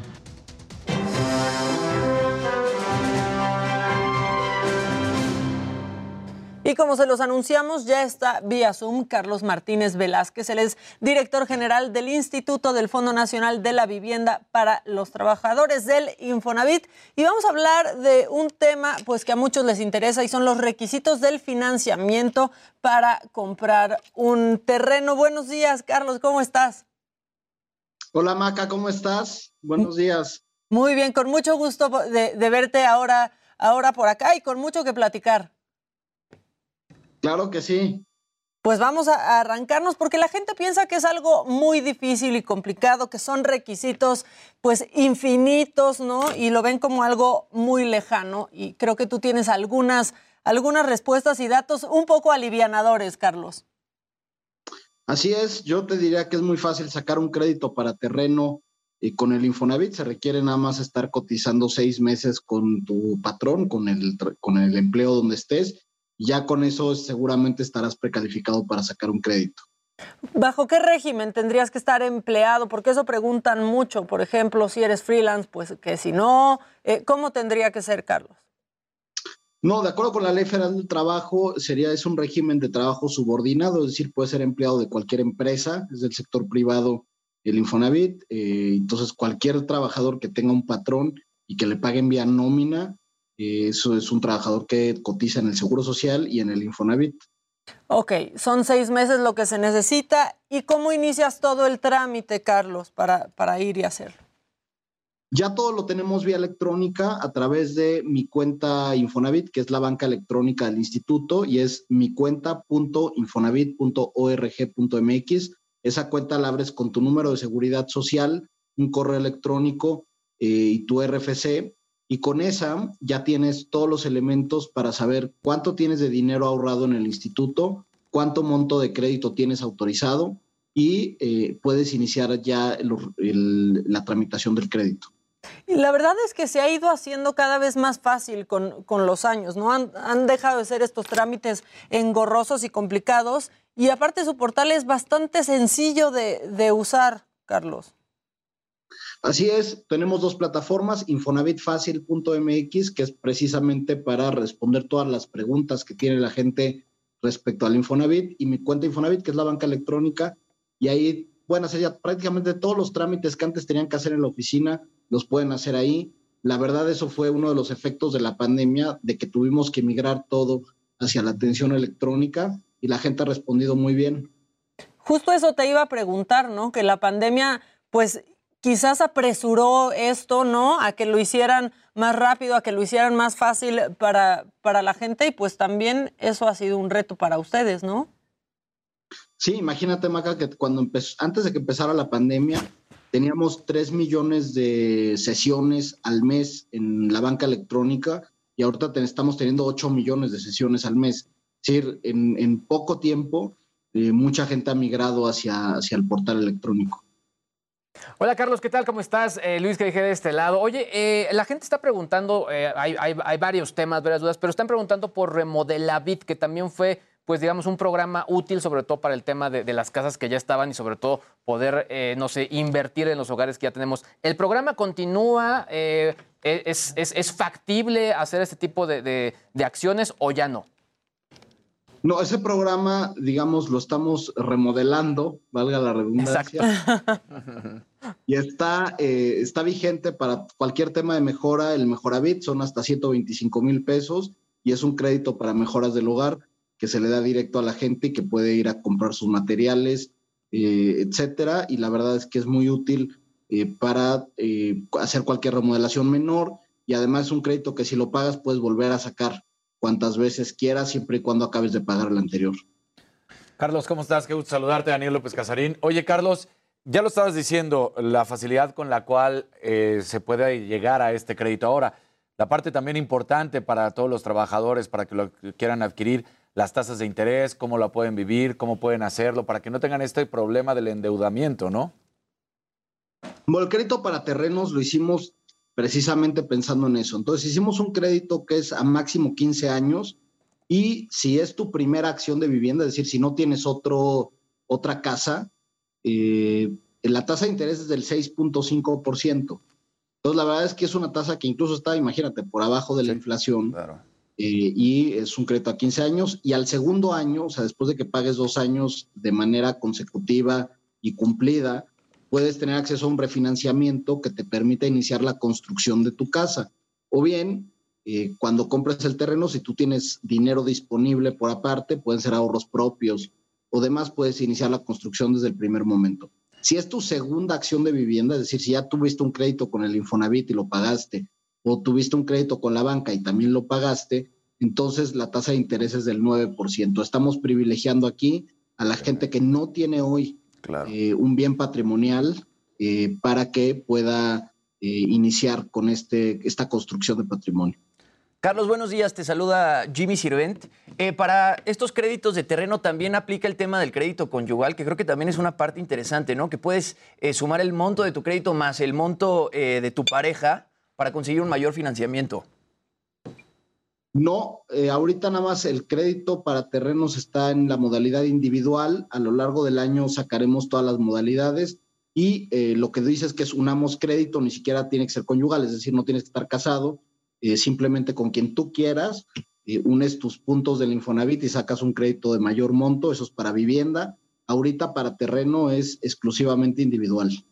Oye, preguntan aquí también, eh, Carlitos, sobre eh, cómo puedes unir tu cuenta Infonavit con un crédito bancario y si esto aplica también para los terrenos. No aplica para los terrenos, pero para vivienda aplica para aquellos que ya no cotizan en el Infonavit. Es decir, por ejemplo, imagínate un profesionista que cotizó durante, no sé, 10 años y luego fundó su empresa y tiene aquí dinero guardado en el Infonavit. Antes no lo podía sacar hasta tu pensión. Eh, ahora, ese, ese dinero que está aquí guardado te lo puedes llevar al banco como enganche eh, y el banco te presta el resto del crédito hipotecario. Es muy buena opción para aquellos que cotizaron, que ya no cotizan y que quieren usar su dinero. No, es un super paro, porque aparte me imagino que hay cantidad de gente que no sabe cuánto tiene guardado en el Infonavit, ¿no? Bueno, imagínate que nosotros estábamos calculando que al menos un millón de personas tienen al menos 150 mil pesos guardados aquí y que están en edad productiva, es decir, tienen al menos 40 años y que podrían ser sujetos de crédito en el banco. Oye, Carlos, y estos terrenos de los que estamos hablando. There's never been a faster or easier way to start your weight loss journey than with PlushCare. PlushCare accepts most insurance plans and gives you online access to board-certified physicians who can prescribe FDA-approved weight loss medications like Wigovi and Zepbound for those who qualify. Take charge of your health and speak with a board-certified physician about a weight loss plan that's right for you. Get started today at plushcare.com slash weight loss. That's plushcare.com slash weight loss. plushcare.com slash weight loss. ¿Ustedes tienen ya las zonas demarcadas o cualquier persona puede llegar y decir, oye, este terreno que vi en Toluca o que vi en la Ciudad de México o que vi en Puebla, ¿hay algunas zonas delimitadas que ustedes tengan? A ver, aplicaría cualquier terreno y eso es importante para quienes son dueños de terrenos y los quieran sacar a venta a través del Infonavit. Aplica para cualquier terreno siempre y cuando uno esté en un plan urbano y en el plan urbano esté marcado como suelo habitacional o mixto habitacional. Segundo lugar, quien sea dueño del terreno tiene que registrar su terreno en la que es un trámite gratuito, pero se registra el terreno en la plataforma del Infonavit, que es el registro único de vivienda. Una vez que pasa esos dos pasos que, que son verdaderamente gratuitos, entonces ya se puede hacer la transacción, se hace el avalúo, como si fuera, si fuera la venta de una casa, que necesitas un avalúo y posteriormente la firma de la escritura. Así de sencillo, no más que aquí el chiste es que el terreno esté en un suelo habitacional eh, delimitado por un plan urbano y la otra es que tenga ya conexión a agua y a luz. Ok. Ok. La verdad es que siempre es muy bueno hablar de estos temas, Carlos, porque hay una generación, ¿no? La gener las generaciones más jóvenes que ya ven como algo inalcanzable comprar casa, que creces con tus papás diciéndote que ellos a los 32 ya tenían dos casas y cinco hijos, y tú dices, yo, o sea, pues yo no estoy ni cerca, de, deja tú los hijos, de la casa, ¿no? Entonces, hablar de esto, sí, o sea, se me mueren las plantas, ¿no? hablar de esto siempre, este, pues la verdad es que ilustra mucho porque pues hasta da un poquito de esperanza, ¿no? No es algo imposible de hacer en México para esta generación. No, y además yo creo que, o sea, desde la perspectiva del Infonavit, un poco eso es un mito. La mayoría de los créditos que colocamos están entre gente entre 24 y 30 años. O sea, la mayoría de, de, de los que compran casa en Infonavit están en ese rango de edad. Eh, precisamente trabajan en donde hay mayor empleo, por ejemplo, imagínate una maquila en Ciudad Juárez, o en Tijuana, etcétera, aprovechan su crédito Infonavit desde de edades bastante jóvenes eh, y son el, promedio de edad de los créditos del Infonavit. Además, ahorita estoy aquí en el portal y el portal se ve súper amigable, Carlos. Eh, justamente dice, ¿cuánto me puede prestar Infonavit? Metes tu edad, metes tu sueldo mensual y te dice exactamente hasta cuánto te puede prestar el Infonavit. Entonces, pues está muy bien hecho, ¿no?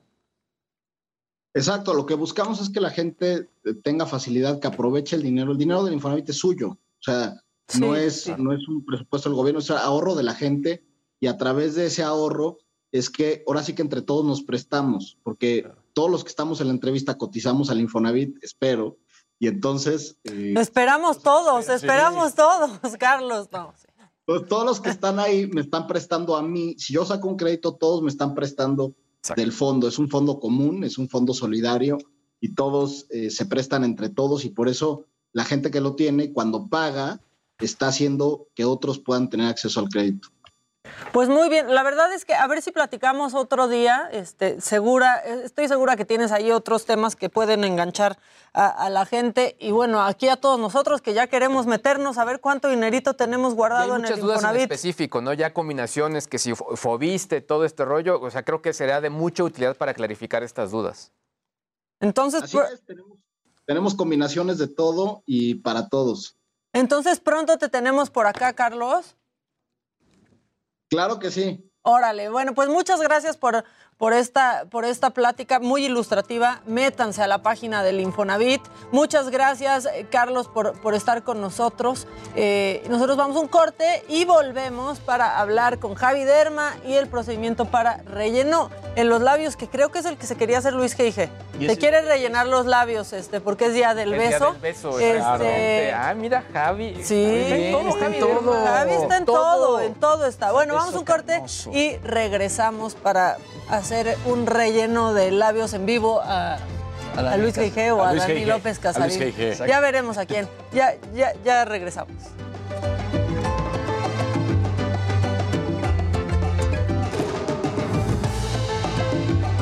Ya estamos de regreso, hoy es miércoles de Javi Derma, ya estamos aquí viendo qué trae, este, hecho- qué se hace o qué, Javi. Hoy me siento muy importante porque ya me dieron acá un lugar. El trono.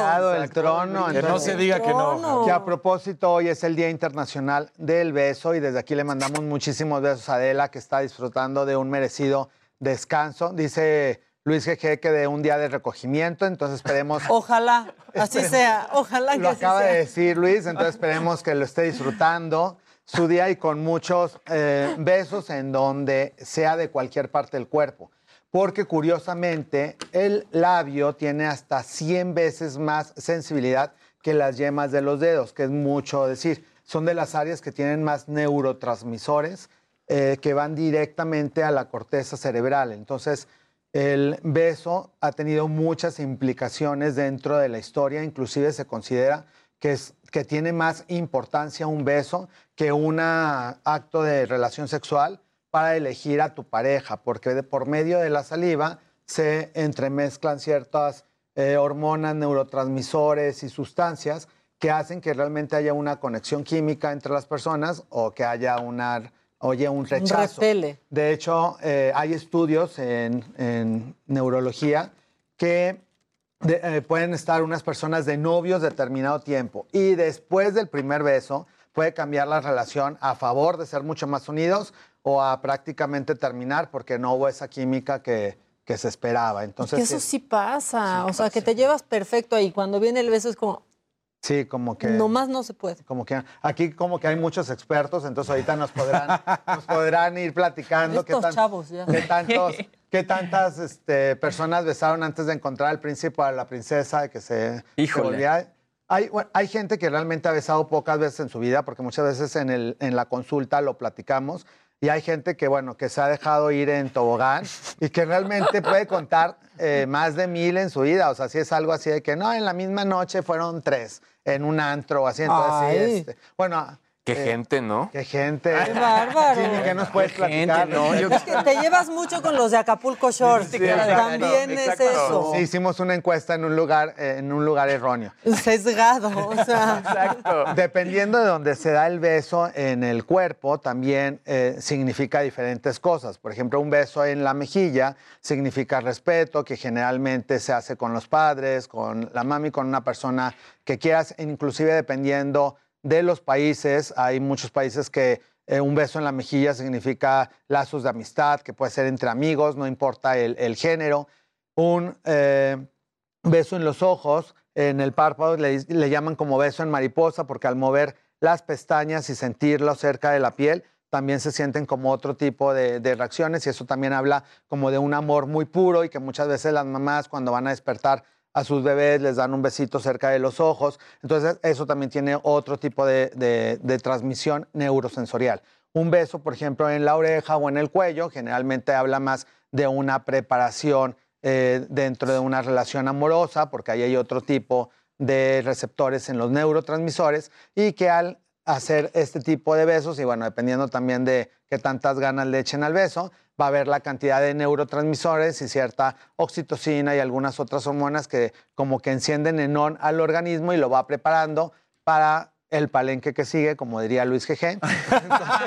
Hoy se echó muchas ¿Quién se echó un palabras muy palenque? buenas. Sí, dijo, ¿va? Yo no, pero el que fue al palenque fuiste tú. Claro, vino desatado acá nuestro Luis GG. Es que sí es muy personal. o Y el beso en la el boca beso- significa muchas cosas dependiendo de, de- de si nada más es como un besito de piquito, que es como un, beso amoroso, pero de una relación que apenas está empezando. Si ya hay un contacto de lengua con lengua, entonces ya hay, hay una mezcla también de ciertas sustancias que se encuentran en la saliva y que ahí también hay una reacción neuroquímica.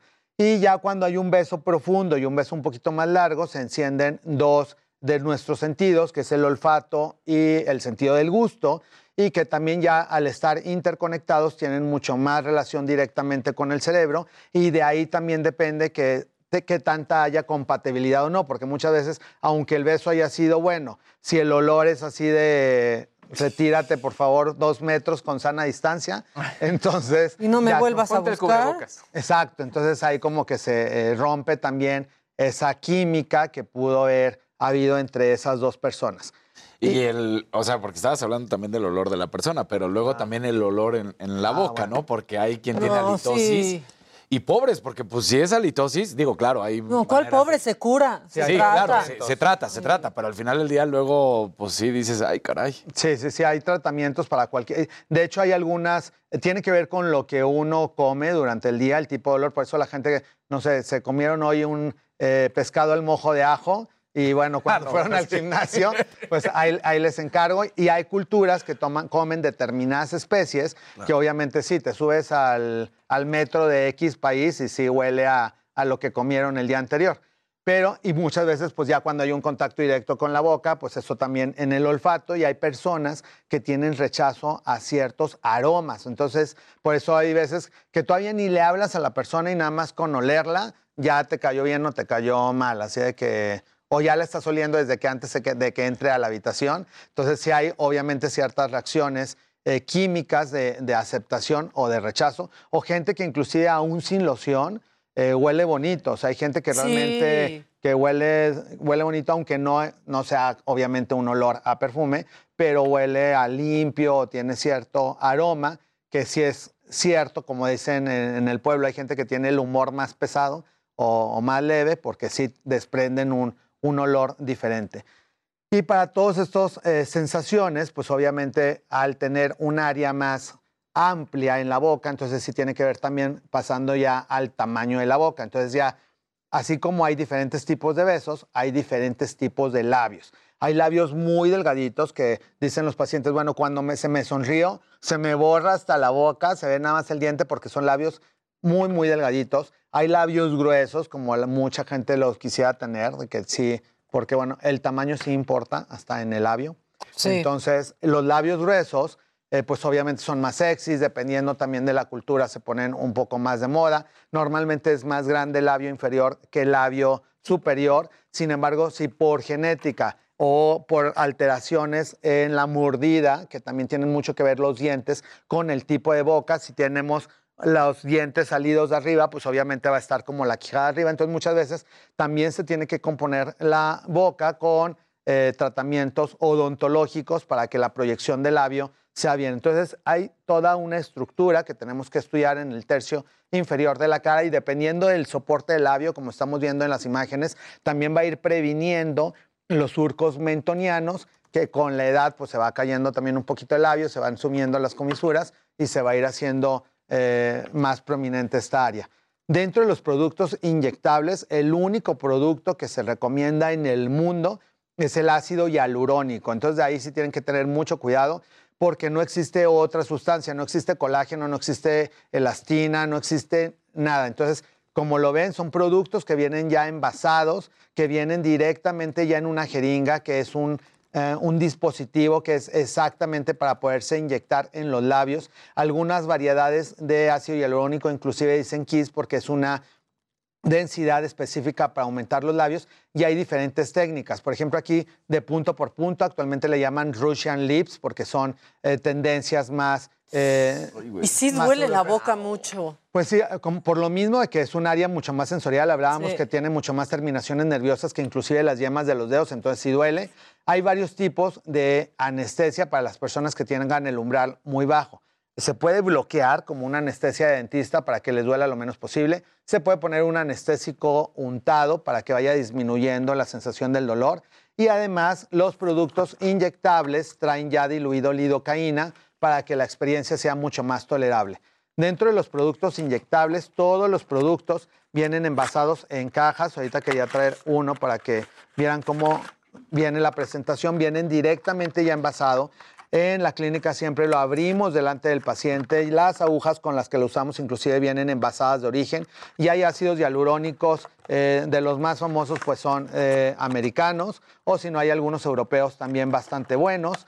Ya hay líneas coreanas también que están entrando a México. Hay muchas marcas que pueden ser eh, muy buenas, tienen que ver nada más que estén registrados por COFEPRIS para que realmente tengan todos los registros y obviamente que sepan qué les inyectaron, porque hay pacientes que de repente me llegan con bolas en los labios, con los labios muy duros como piedra o con infecciones y dicen, no supimos ni qué nos pusieron, o la sacaron de un frasco, llenaron una jeringa y se los inyectaron. No, y no, obviamente no. esos son o biopolímeros, o metacrilatos, o aceites que se van a ir transformando en, piedra en el labio. Y obviamente ¿Puedes cuando... perder el pedazo del labio? O sea, Puede, puede haber una necrosis y después tener que quitar un pedazo de labio con cirugía. Y con el ácido hialurónico también existe un antídoto que se llama hialuronidasa, que en el peor de los casos, que alguien tenga una complicación, en el momento se puede aplicar y se deshace. O que a alguien no le gusta cómo le quedaron. No, es que tengo, este, me quedaron más grandes de lo que yo quería, o quedó más grande una mitad que la otra, o fueron a un lugar que no les gustó y se lo quieren deshacer. Entonces existe una enzima que se llama hialuronidasa que se inyecta directamente en donde aplicaron el ácido hialurónico y en menos de 24 horas se quita por completo el producto y regresa a su estado original. Sin embargo, el antídoto únicamente sirve en ácido hialurónico. Si les inyectaron aceites, metacrilatos, biopolímeros, alguna otra sustancia extraña, que lamentablemente hay muchos pacientes que les aplicaron este tipo de, de sustancias, entonces la única manera es por cirugía en la cual hay que abrir y quitarles un pedazo de labio, porque muchas veces se les pone tan duro que ya no pueden ni masticar bien y obviamente ya no hablemos ni del beso, pierden sensibilidad y pues ya no van a poder disfrutar como el día de hoy de tener Del día del beso. Oye, Javi, Varios y este, ósculos. eh, el, el correcto proceso, el ácido hialurónico que decías, puedes perder también un poco de sensibilidad cuando lo tienes relleno, como decías, por la situación de que pues, no es el, el labio a flor de piel, ¿no? Sino traes ahí un poco de ácido Sí, hialurónico. afortunadamente no, porque el ácido hialurónico se introduce directamente en unas moléculas de la mucosa que lo único que hacen es inflar y al contrario, incrementa la sensibilidad del ácido hialurónico, de- del- del lugar. Por eso el ácido hialurónico ahorita se puede aplicar en punto G en mujeres, en, este, en el cuerpo del pene en los hombres, y eso no te disminuye la, la sensibilidad, sino que al contrario, te Es la el va tratamiento aumentando. del chile, ¿no? Exacto. Oye, ¿Cómo? y... Bueno, también. No, no, no, bueno. El chile de Acapulco Shore también, también. Oye, mi Javi, estoy ¿Qué leyendo pasó? aquí que también hay implantes de labios permanentes. Sí, sin embargo, esos son como unos tubitos que sí pueden ser permanentes y que ahí sí son eh, cirugías que sí están avaladas y es un producto como un, como un tubito que se injerta por en medio del labio para dar cierto volumen. El problema de esos es que no tienen una forma anatómica muy linda. Por ejemplo, en, en diferentes técnicas de labios puede quedar un poquito más la forma del besito por adentro y más. Entonces, en la gente que se le ve de repente como chorizo toda la boca de arriba y de abajo, es porque les pudieron ver aplicado un implante. También hay cirugía de, de grasa de implante dentro de los labios, que les pueden sacar en la lipo un poquito de grasa Y- y inyectar también la grasa en los labios, pero también hay al- algunas veces se puede ir como enquistando y quedan como las bolitas de grasa que muchas veces tienen que terminar en cirugía para volver a remover. O sea, lo ideal es el relleno. Sí, lo ideal es ácido hialurónico en los labios. Y hay ya productos también, como este que se llama Hydralips, que tiene ciertas sustancias, algunas dependen de la cafeína, que se aplica directamente en el labio, entonces les dan como una sensación de hidratación y al mismo tiempo de volumen. Entonces tienen cuando menos por un par de horas. Ahora sí como a la Cenicienta, a las 12 se les hace calabaza a la carroza, pero durante la fiesta pudieron tener unos labios mucho más incrementados de volumen para la gente que le tenga como miedillo a la inyección, pues pueden utilizar también algunos vasodilatadores que vienen en eh, humectantes de labios para que se los puedan aplicar como si fueran eh, lipstick y puedan tener un poquito de aumento de volumen. Oye, Javi, alguien está preguntando aquí que si tiende a desarrollar fuegos sus labios, ¿es buena idea ponerse fillers o no? Eh, ahí lo único que hay que checar es que en el momento de la aplicación esté completamente sana, que no tenga fuego. Y si es una persona que de plano tiene muchísimos fuegos, porque hay gente que se pone nerviosa, que salió al sol, que con el ciclo menstrual le está saliendo herpes eh, labial, entonces tiene que tener un tratamiento de aciclovir durante un año para que disminuya la cantidad de virus que se conservan en la mucosa para que no tenga este efecto secundario.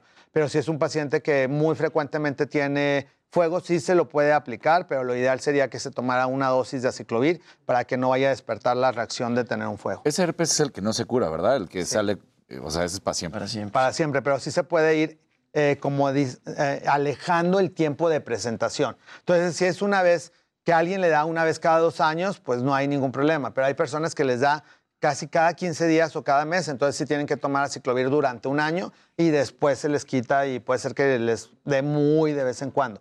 Pero si es un virus que lamentablemente no se erradica del cuerpo, que hay eh, en las terminaciones nerviosas y cuando hay algún cambio emocional o de temperatura o alguna situación especial, se despierta otra Y es vez. lo que sucede con todos los tipos de herpes. ¿El herpes zóster pasa lo mismo? ¿Tampoco se quita o ese sí se quita? No, ese sí se cura. El herpes zóster es como primo de la varicela. Igual la varicela da una vez en la vida y ya. El herpes zóster igual da una vez en la vida. Con el tratamiento adecuado se cura y no vuelve a regresar nunca en la vida. Y el herpes simple no tiene que ver tampoco con enfermedades de transmisión sexual, que también de repente alguien trae y pueden decir, ay, sabrá Dios este, dónde metió la boca. No necesariamente. Este, puede transmitirse inclusive eh, en el medio ambiente o porque tomaron en un vaso contaminado de alguien que puede, pudo haber estado infectado. Sin embargo, esa infección hay veces que puede estar latente y no se ve. Entonces, no necesariamente tuviste que haber besado a alguien que traía el herpes en ese momento, sino que es una persona que en ese momento lo traía apagado, pero eh, tiene predisposición para tener fuegos, pues puede también contagiar a otras personas. Oye, y eh, ahorita que estamos hablando de los labios también, la crema labial, el chapstick, el que sea, ¿funciona? O hay también como en todo lo que siempre recomiendas, Javi, algunos que son mejores que otros? Sí, hay unos mejores que otros y hay tipos de, de humectación de labio también. Hay labios secos, mixtos y grasosos, entonces hay gente que aunque no se ponga nada siempre tiene humectación en los labios.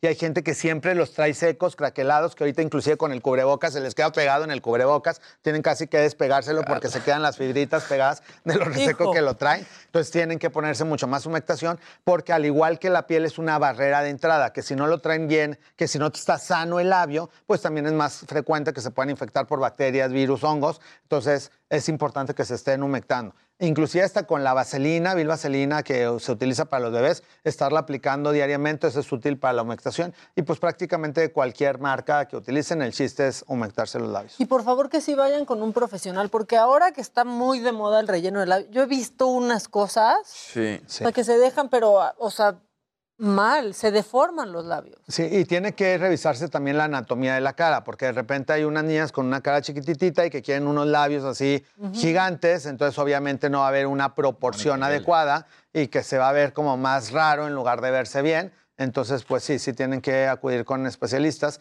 que les puedan hacer una revisión anatómica y aconsejar qué tipo de técnica y qué tipo de producto, dependiendo de la densidad que requieran, se puede aplicar. Sí. Y el día de hoy para eh, toda la gente que quiere tener como algún aumento de volumen en los labios, en las redes de arroba dermédica vamos a hacer una dinámica para dos tratamientos, para que dos de las personas que nos hacen el favor de sintonizar aquí en Me lo dijo Adela, digan que nos vieron aquí en el programa, que están, este, que quieren participar en arroba dermédica y vamos a hacer este, esta rifa para estos dos pacientes. Si es de la Ciudad de México, pues va a poder acudir a la clínica. Si es del interior de la República, les vamos a enviar el producto para que acudan con algún dermatólogo de su ciudad que yo voy a contactar y se los puedan aplicar en su Ah, ciudad. muy bien, que tú contactas. Exacto, yo les voy a contactar al doctor y les voy a enviar el producto para que se los puedan realizar en la comodidad de su ciudad y no tengan que viajar a la Ciudad de México. No más por un relleno. Y pues que tengan un día muy feliz y que besen mucho. Y bueno, ¿nos, nos han dicho cuántos han besado ustedes en su vida? Nomás le echaron la Uy, no los metas en problemas. ¿Cuántos has besado tú, Javi?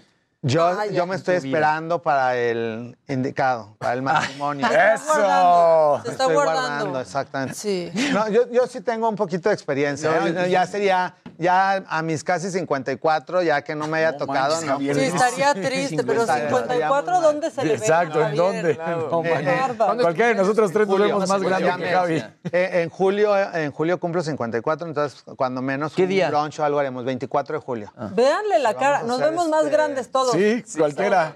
Vamos a hacer este ahí una, una pequeña fiestón loco. Y obviamente un giveaway aquí party. con nuestros, un Botox Party, un giveaway aquí con la gente que siempre nos sintoniza en Me lo dijo Aidela, que se está haciendo como una gran familia, lo cual me hace muy feliz a cualquier lugar que voy, inclusive al palenque, como mencionaba Luis. Te echaste un palenque. El, el domingo fui a la feria de Texcoco y ¿Viste padre. a que Edith mucha Márquez? gente- Edith Márquez el sábado y el, el, el domingo a, coman- a, a- a dos grupos que tocan regional mexicano. Ah. Y, este, y entre la gente nos mandaban saludos, les mandan saludos a ustedes, obviamente que nos veían en Me lo dijo Adela y este Qué y pues muy este muy padre toda esta dinámica que se ha dado en el programa y que me siento muy complacido. Entonces, si tienen alguna duda de labios el día de hoy, nos pueden escribir en las redes, ya sea de arroba dermédica o en mis redes que siempre están a, a su disposición, eh, arroba Javier Derma, en todas las plataformas, Twitter, Facebook, eh, eh, YouTube, en todas, este, por ahí estaremos eh, contestando. Y yo le sigo viendo la cara a Javier, es que véanlo, de verdad, ya. Eres el mejor, Javi, muchas gracias. Sí, somos una gran familia. Exacto. Ya somos una buena banda. Eh, bueno, el próximo miércoles, ¿no, verdad? No, El próximo miércoles, Sí, aquí nos aquí vemos. estamos. Perfecto. Eh, nosotros vamos a volver con mucho más. Viene parte del elenco de Siete veces Adiós, que es de verdad buenísima y brillante. ¿Ya la viste? Súper recomendada. Sí. No la he visto, pero todos mis amigos que ya fueron, todos han Todo amado la puesta en escena. Y obviamente vienen unos amigos justo de Miami y vamos a ir a verlos la próxima semana. Es para una lloradita y seguir existiendo, pero la verdad es que es muy, muy buena, así que platicaremos con ellos. Viene Fernanda Castillo, vamos un corte y regresamos a platicar con ellos y pues todavía nos queda mucho, ¿no? Mucha información todavía.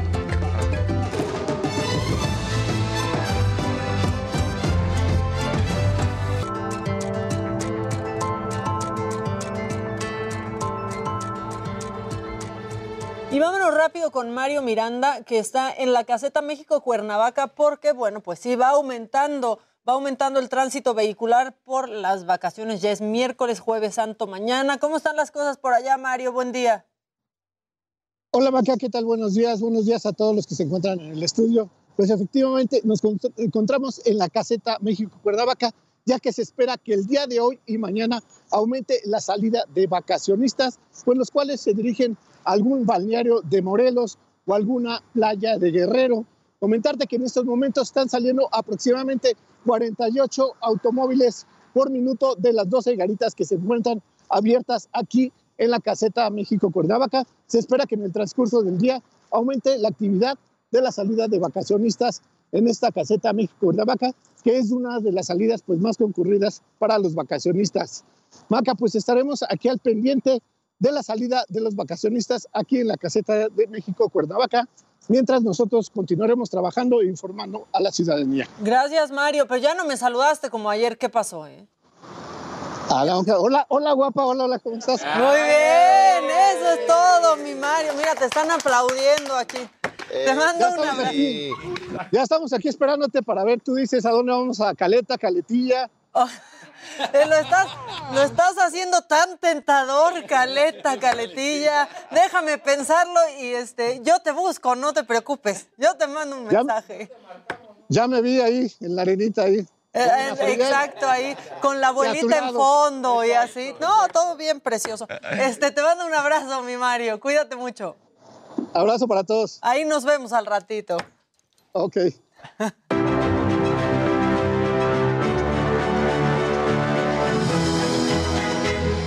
es miércoles de Mente Mujer, ya está Sayuri López, colaboradora eh, de este espacio. ¿Cómo estás, Sayuri? Muy bien, muchas gracias. Gracias a ti por venir. ¿De qué nos vas a hablar hoy? Cuéntanos. Pues esta semana en el suplemento de Mente Mujer hablamos un poco acerca, nos fuimos un poquito más a un panorama internacional y esta vez hablamos sobre la inclusión femenina que hay en la Casa Blanca. Pues, y es que aparte en las últimas semanas, ¿no? Ha habido, ha habido gran... Anu- grandes anuncios Sí, con sí, la jueza Kentucky Brown Jackson Ella fue postulada por el presidente Biden y fue una promesa de campaña que dijo, yo la voy a postular y el 25 de febrero la anunció. Claramente, pues pasó por un- diversas audiencias y evaluaciones para ver si era confirmada y afortunadamente el jueves pasado fue confirmada con el voto demócrata, pero algo que también sonó mucho fue que tuvo tres votos de los republicanos. Y es que ha cambiado muchísimo en- Estados Unidos, desde la misma Kamala Harris, eh, porque no solamente es que sea mujer, sino es eh, todos los estigmas que allá a veces, exacto, minoría ¿no? étnica, todo salió, ¿no? Sí, claramente sí. Y bueno, ahora que, que nos enfocamos en esta parte de la Casa Blanca, del total de los empleados que están en la Casa Blanca, el 60% de los empleados son mujeres. Y del total de los que tienen cargos pues, de alto nivel, el 53% lo ocupan ellas.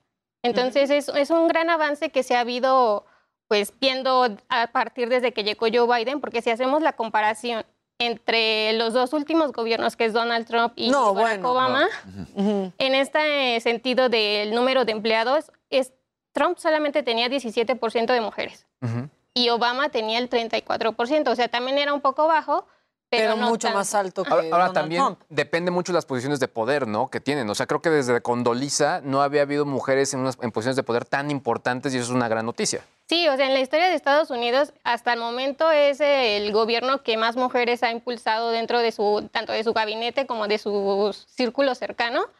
Y bueno, si hablamos en cuanto a montos o sueldos, eh, Biden solamente tiene una brecha salarial de 1%. Si vemos el sueldo que él difundió, que es una media anual, las mujeres ganan aproximadamente 93 mil 700 dólares al año y los hombres 94.600. O sea, es una brecha de 1% nada más. Sí, sí, es pequeña. Y Es con muy- Donald Trump era No tenemos montos exactos así como Ajá. en dólares, pero sí en porcentaje. Él tenía una brecha salarial de 37% y Obama entre 11 y 18%. Que igual más bajo, pero aún este, muy despegado. Y esta era como la promesa de Joe Biden en la campaña, que aparte cualquier cosita lo iba a hacer se- verse mejor que, que Donald Trump. Pero sí, la verdad es que sí ha cortado mucho esa, esa brecha y ha ido igualando los porcentajes. Sí, Biden ha ido eso, ¿no? igualándolo y también una cosa importante es que dentro de su círculo cercano en la Casa Blanca, eh, las personas que le llevan la agenda son mujeres y su- sus edades oscilan entre los 30 a 35 años aproximadamente, pero no solamente eso es lo importante, sino que estas mujeres en su mayoría fueron o son hijas de padres inmigrantes.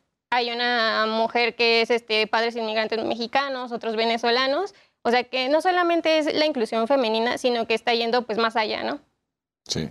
Y la diferencia de edad que se muestra, porque la edad de, de Joe Biden con estas mujeres que bien comentas de 30 a 35 años. Sí, claro. Y además en esta parte que hablábamos de la jueza Kentucky, ella tiene 51 años. Al juez Steven, que es el al que va a suplir, él tiene 83 años, ¿no? O sea, ya también ella se convirtió en la... Más joven, ¿no? Sí, muchísimo son, más joven. son carreras largas. sí, es Sí, de sí, carrera sí. larga.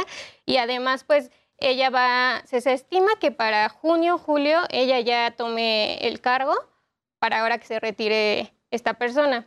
Entonces, ella ha, ha sido como muy histórica su llegada porque va a ser la primera mujer afroamericana que va a tomar ese cargo.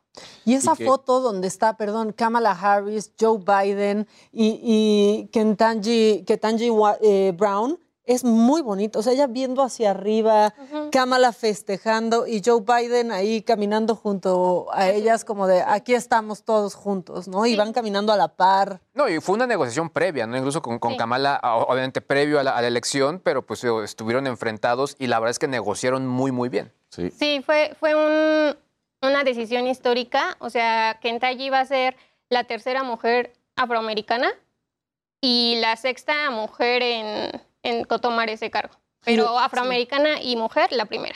Y además quedó un hueco también en el, en el sistema de justicia que, que se espera que se llene, ¿no? Con, cuando murió Ruth eh, Ginsburg, ¿no? O sea, que es lo que también se está buscando, que vuelva a haber una mujer Una tan voz relevante. así. Exactamente, una voz así. Y además ella, ella tiene una carrera larga en sentido de, de apoyar a, por ejemplo, a personas pobres, a de bajos recursos, o sea, una carrera que muy pocos jueces han llevado alrededor de los 233 años que lleva la Corte Suprema.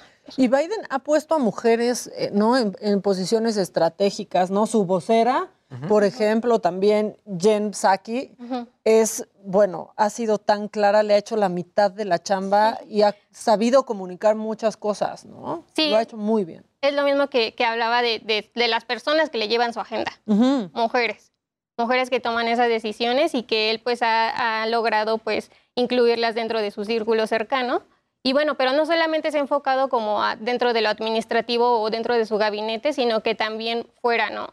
Hay una enmienda que en 1923 fue propuesta acerca de la, se llama enmienda de igualdad de género, y esa enmienda fue propuesta en 1921, pero fue parada porque evidentemente pues no se tenía este tipo de cultura y dijeron, no, pues no, se necesitan 38 estados que la aprueben para que nosotros la podamos ratificar y no se llegó.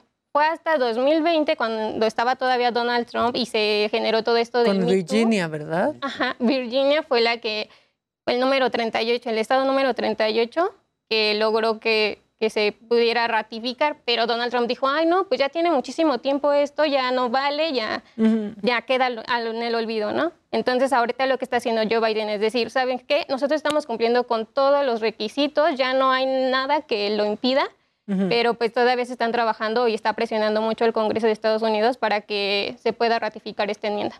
Ahora, que está, ese está siendo un gobierno feminista, esa es la verdad. Porque no porque haya muchas mujeres en un gabinete, sí, claro. ya es un gobierno feminista. Esas son dos cosas distintas, porque aquí en México tenemos un gabinete con bastantes mujeres. Sí. Sin embargo, quién sabe si podríamos llamarlo gobierno feminista. Sí, claro.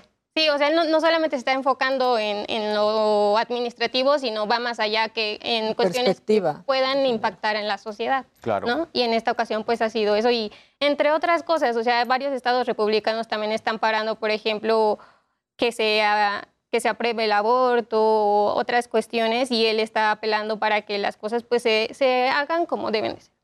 Pues muy bien, Sayuri, ¿qué más habrá en Mente Mujer? Porque todavía, bueno, ya se publicó Ya. este lunes, El lunes. ¿cierto? Pero está en su versión electrónica en la y ahí lo pueden consultar. Sí, en la versión digital hay más detalles, más cifras, este, puntos más específicos, en los que pues, cualquier duda la puedan consultar ahí.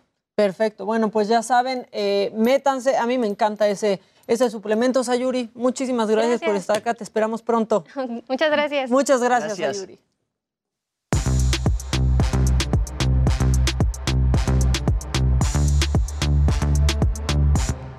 Los del montón, ¿estamos listos? Porque tenemos mucha información todavía, Sí, ¿verdad? Y mucha, poco tiempo. y Claro, poco tiempo. información, exacto. Oye, habíamos hablado de una serie que se llama We Crash. Eh, eh, la verdad es que está, está bien interesante porque es la historia de eh, Adam Newman, el fundador de WeWork. El punto que quizá, digamos que, pues no vimos, o quizá más bien o- o- obviamos compartir, es la historia de, de, pues, de esta empresa. Que el punto interesante es que fue evaluada en su momento en casi 47 mil millones de dólares. Valuada. El punto es que cuando estaban eh, casi ah, llegando a hacer su oferta para bolsa, eh, se hicieron todos los análisis y se descubrió que el valor de esa compañía no era, este, eh, no era, no era tal. E incluso llegaron a bajar su valor a casi 10 mil millones de dólares. Hay anécdotas impresionantes que incluso se pueden ver en la serie, eh, donde, por ejemplo, se habla de una gran cultura por el alcohol. Se mencionan anécdotas donde, por ejemplo, en México, digo, eh, pues digamos, se toma mucho porque, eh, pues, para todos los miembros de, de WeWork se puede tomar alcohol. Claro, y todavía te ponen tu dispensador de chela en el WeWork. pues, Entonces, ¿En serio? hay una, Sí. Hay una cultura muy, muy fuerte al respecto. Se hablaba también, por ejemplo, de anécdotas donde Adam Newman, eh, por ejemplo, despide el 7% de la plantilla pensando sobre todo en poder tener una salud administrativa, pero para celebrar ese despido o esta decisión, contrata a Room DMC, dan un concierto dentro de las oficinas para la plana mayor y obviamente se ponen la mega fiesta de la vida. Otro Bueno, el- detalle... El, tráiler, en la parte en la que le dicen, no eres Jesucristo, y que dice, bueno, Exacto. tienes que... Exacto. ¿Estás ¿no? seguro? Ahora, otro, otro detalle también interesante que, que sí ocurrió es que, por ejemplo, eh, Adam Newman registró la marca Wii, pero después él mismo se la vendió a su compañía. Eh. Algo que creo que fueron algo así como 6 mil millones de dólares, pero tuvo que regresar ese dinero. O sea, la verdad es que la historia es muy interesante, es una historia actual, o sea, todo esto ocurrió en 2019. Sí, la serie lo- que ya fue hace más tiempo. Exacto, la serie retrata todo esto. Creo que sí, de pronto lo ha hecho de manera muy, muy lenta. Bueno, o sea, digamos que ha sido poco a poco, pero sí, ya que estuve investigando la, la parte real, hay muchísimas anécdotas quiebra, alrededor de esto. además. Y sobre todo creo que nos, que nos deja muy claro que por más que una compañía tenga un valor en cuanto a, a lo que estén viendo, no es que esté generando eso. De hecho, dicen los analistas que si WeWork en ese momento hubiera rentado todos sus espacios a nivel global, ni aún así hubiera dado números positivos. Y que aparte que pensarías que después de la pandemia serían unos grandes ganadores. Sí, claro. ¿No? Mucha gente dijo, yo ya voy a dejar de pagar mi oficina y nos vamos a ir a un WeWork. De Ah. hecho, muchas oficinas hasta remodelaron su sede para hacerla más estilo coworking y los mismos Sí. empleados tienen que registrarse para ver cuándo van a ir a la oficina a trabajar. Se- de hecho, hay algo muy interesante. Ellos levantaron capital porque, digamos, que se ponían en este rollo de que eran una, una- una empresa tecnológica. Y la- el único factor tecnológico que tenían Sí, es que todo lo podías hacer con aplicaciones, es decir, reservar tus lugares, Claro, la, claro. la gente que llegaba o se iba, etcétera. Pero entonces un poco las analistas decían, pues es que esto no es tecnología realmente, o sea, usan tecnología, pero no es una empresa de tecnología, es muy diferente. Entonces, bueno, todo esto se, se retrata ahí, es una gran, gran historia. Y bueno, ahí, ahí les habíamos dejado la, la- la recomendación, lo habíamos hablado hace algunos días. Eh, se estrena, me parece que el capítulo 6 o 7 el próximo viernes. Y bueno, eh, ya en la parte de acción que Jimmy ya nos, nos ha hablado muchísimo, pues uy, lo que hace Jared Leto es. Bueno, Sí, como Jared Leto es extraordinario. siempre es Siempre. Y Anne. Hathaway también. También los dos. Pues es garantía. Exacto. ¿no? Eh, Jared Jared- Leto es muy camaleónico. Y mí- es mi- yo creo que es de mis actores Y es favoritos. como un Javi Derma. ¿Cuántos años tiene Jared Leto? creo que Pues 50, pusiste la a ver, te voy a foto decir. cuando festejó 50 años que se veía. Exactamente. No, Ya, directito en nuestra, o sea, en, en nuestra Creo que la única actuación que a mí sí no me gustó nada fue la de Joker. Tiene el abdomen igual que tú, Jared Joker, Leto. pero Ay, a mí sí me No. gusta. Bueno, bueno, pero es que También, depende. El Joker de Justice League sí me gustó, que es un- una secuencita, es pero, el como un Just- pero, el, psicópata ahí. pero el Joker del otro, el de, ¿cómo se llama? Donde está esta... Ay, Praise- Birds of Prey o la de- exactamente, esa ahí no. Es que Ahí no. sí, Pero, por para, ejemplo, para mí es un como un cholo que pues no tiene nada que ver con el. Joker. Estamos contra verdadero. los cholos, No, no, el Joker no es un cholo, eso es De todo, ¿no? los críticos justo de esa actuación, en, en esa secuencita de Justice League, como que medio ahí lo reivindican en ese papel. Pero sí, Sí. efectivamente, quizá es de los más flojos. Sí, pero por ejemplo lo ves en Dallas Buyers Club, que Ah, no, bueno. el Oscar, No, o lo ves, por ejemplo, No, en es House of Gucci. impresionante. No, y es lo hace Ay, También la película que ahorita no me acuerdo que sale de mujer, bueno, también es eh, buenísima la actuación de él. ¿Cuál? Es Da- Dallas- Buyers Club, por esa ganó el No, Oscar. pero hay otra, ¿no? Antes, según yo. A ver, te digo. Pero que sí, la de Dallas, pues es la pareja. empieces la bueno, es con Matthew. McConaughey, pero bueno. En lo que Jimmy busca, te voy a decir algo digno del macabrón. Resulta que Ahora. ayer en un partido de básquetbol hay una nueva manera de que la gente proteste. Y es que una fan, de repente, de la nada, mientras estaban del otro lado de la canasta, se pega la mano a la duela. Así tal cual. Llega, se pega la mano, se alcanza la cámara a no ver y entonces nada más terminan separándola. Esa es la huella. O sea, de que así de- con sí, su sí, sí, resistol. de- de- con su resistol. con la Mientras están de este lado de la canasta, ahí están los de seguridad empezándola a despegar. Porque dicen, ¿qué pasó? Bueno, pues resulta que Direct Action Everywhere es un grupo activista por los derechos de los animales. Le dice a Fox 9 en Twin Cities que la mujer era miembro de este grupo, que estaba preocupado por una granja de, de huevos, propiedad de Glenn Taylor, que era el antiguo este, pues, encargado de los Timberwolves, que había vendido la franquicia a Alex Rodríguez y Mark Lure. Así que pues así fueron a protestar. Se pega tal cual su mano con, re- pues no resistol, pero que Ah, empezó Alex- la controversia. Alex, Alex Rodríguez, sí. Rodríguez, el Alex ex Rodríguez, el ex de. Que también estuvieron troleando al, al Ya ex. de estar teniendo unos días difíciles, Sí. ¿no? Pero imagínate, así le pegaron la mano tal cual a, a la duela esta joven. Entonces Uy. decían, ¿qué onda? Y aquí dicen, les encanta hablar de todo USA, pero nada de talento mexicano. ¿Qué creen que sí vamos a hablar de talento mexicano? Y de hecho viene aquí un talentazo mexicano en breve, o sea, para que no digan, para que no digan, Es pero apóyenlo ustedes y vayan al teatro cuando estén y vean sus series ustedes y vean sus películas Oye, ustedes también. Y Alan, Alan Estrada extraordinario, ¿no? Produciendo siete veces a Dios. La verdad es que sí, y Janet Chao también, y Vince Miranda. O sea, la verdad está muy, muy impresionante esta obra. ¿Qué traes de la bueno que nos selección? Ya Nada más iba a decir para que vean que todo el talento, claro que sí. Pues eh, la- tristemente los que no pudieron ver el partido porque no había conexión, la selección femenil aplastó 6 por 0 a Puerto Rico y con esto se clasifica a la fase final del premundial. Lo que La no pudimos ver en VIX. Exacto, los que no pudimos ver. Entonces, la siguiente parte se va a llevar a cabo en Monterrey e inicia el 4 de julio de este año. Y bueno, en esta etapa se van a entregar cuatro boletos a Australia y Nueva Zelanda 2023, el Mundial. Así que, pues bien por México, que en verdad, desde que hubo este cambio en la dirección técnica, desde que se han llamado a estas jóvenes, pues ha habido un fútbol muy diferente, eh, efectivo y ganador. Entonces, Claro, nos falta mucho para llegar a las potencias como Canadá, como Estados Unidos, pero va el camino, se va haciendo las cosas bien y eso da gusto. Sí, bueno, es que Estados Unidos, a ver, la selección claro. femenil de Estados Unidos es más popular que la más Claro, la de hombres. ¿eh? Y es la más ganadora además. Sí, aparte. Sí, sí. aparte. Es impresionante. Y que y Donald Trump nunca las quiso reconocer Nunca. Bien y Megan Rapinoe se puso siempre en contra de, de iba a decir de AMLO, no, de sí, no. Trump. Este, y fue una de las voces ahí más importantes porque en el mundial que ganaron ellos, Sí. ellas, perdón, justo pusieron ese día una final como de la Copa de Oro, creo que era. Y decía, Exacto. es que imagínense que el día de la final de un mundial pongan otro partido, eso no pasaría. Claro. Solo pasa porque es el mundial femenil, Claro. ¿no? Entonces- que es mucho más popular en Estados Unidos. Mucho más. selección, O sea, por la- mucho. Las mujeres en Estados Unidos, antes de mirar a otros deportes, han visto una carrera lucrativa además en el fútbol, o como le dicen en Estados Unidos, en el soccer, que en otros deportes. Mientras que eh, los hombres siempre están viendo, por ejemplo, el fútbol americano, Sí. el básquetbol, el béisbol, y luego, por ahí, en la fila viene el fútbol o el soccer.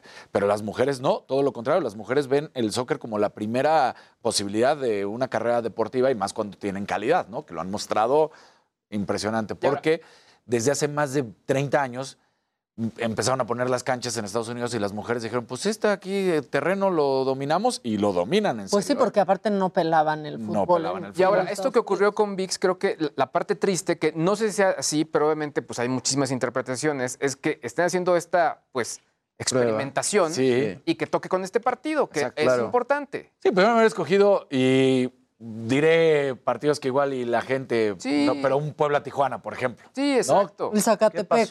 Con tus No, pues, cholos? Pero ¿por qué te metes con mi Ella es ciudad? Puma. Ella es Puma. No, no, pero sí me duelen los solos porque es mi ciudad Bueno, por eso. natal, como Pero fuera, que es de fuera a España, decir el de partido que fuera a Tijuana. decir iba a pasar, pero lo podías hacer con un partido de liga Claro. y no Sí. con un partido de selección. Claro. Exacto. Fue el que Sí, tocó. Exactamente, claro. Sí. Oigan, se nos olvidaba Requiem for a Dream de Jared Leto, que también es extraordinario Ah, en esa película. claro. Increíble. Pero bueno, a ver, sigue la guerra entre J Balvin y Residente. Me tienen harta esos dos, que se peleen ¿no? en su WhatsApp, ¿no? Que se peleen en su WhatsApp. Ellos como que, pues ya se calmaron un poco, por lo menos J Balvin, pues nunca le contestó a Residente todo este video que hizo con Bizarrap, ¿no? Esta sesión en la que Residente le tiró durísimo, que ahorita tiene 88 millones de reproducciones en YouTube y que, que lo, lo- lo comentábamos aquí, perdón, en su día de estreno juntó como 56 millones de reproducciones, que es una locura. Y bueno, ahora un rapero peruano que se llama eh, Faraón Love Shady se suma a esta tiradera y él defiende a J Balvin, él se le va a Residente y lo llama resentido y le hace pues una especie de rap parecido a lo que Residente hizo con, eh, con Bizarrap contra J Balvin. Lo hace eh, Faraón Love Shady contra Residente. Vamos a ver este, su, pues, su tiradera, como le dicen ellos. Tú ¿Y eso es famoso? que también eres adicto a la fama. Cuando nadie habla de ti, lloras y gritas en tu cama. Cuando ves ganar al otro, tú te pones bien histérico. Soy original en este juego, tú genérico. ¿Te acuerdas cuando golpeaste a Estefan en México? Soy la voz de John. Te mato, para mí esto es un freestyle. Llego el día de tu muerte y no estamos en Hawái. Vivo en el pueblo, la sierra, donde te zumban las tripas. Residente, yo te arrastro de Trujillo hasta Arequipa. Sacas tiradera en medio de una guerra. Generas más violencia, tú no quieres esta tierra. Bombas entre Rusia y Ucrania no las consumo. De tanto fuego y letra que hiciste cortina de humo. Eres hipócrita, no representas a mi A ver, ya, Esta este es la peluca. ¿Y ese qué? ¿Ese Este qué? que Pero se está haciendo muy viral. Fue tendencia en Twitter, fue tendencia en un buen, este, pues de redes sociales. De hecho, está en en el puesto número 10 de las tendencias de YouTube ahorita. Se estrenó ese video hace 16 horas y tiene casi 2 millones de, de views. Como que todo el mundo se está colgando de esta onda de Residente J en Balvin. mi insomnio. Me dio mucha ¿Esto? risa. Exacto. Como que esas pelucas llevan a los partidos de la selección en los mundiales, ¿no? Y aparte un lente trae el vidrio y el otro no, como que todo está raro ahí, pero pues es eso, ¿no? Como que todos se están colgando de otros artistas para este, obtener reproducciones y likes y es un poco también lo que hizo Residente ahora con J Balvin. O sea, Residente pues tiene una carrera larga, le ha ido muy bien, pero J Balvin es uno de los artistas más virales actualmente y de pronto Residente pues empieza con esta tiradera contra J Balvin eh, y pues ha recuperado muchísimos views, muchísimos likes Residente. De hecho, en el Vive Latino, todo mundo justo estaba esperando a que Residente saliera a cantar esta canción contra J Balvin. Entonces, pues les está funcionando de alguna forma, pero yo creo que este tipo sí tendría que, can- que cambiarse la O peluca. sea, Faraón, pero espérate, está tiene espantosa. muchos seguidores y así es muy famoso. Yo no te lo domino. sí tiene. Mira, te voy a decir, Faraón, ¿cantante? te voy a decir tiene cómo está. canciones como Soy Guapo. Ya desde ahí empezamos mal, Faraón.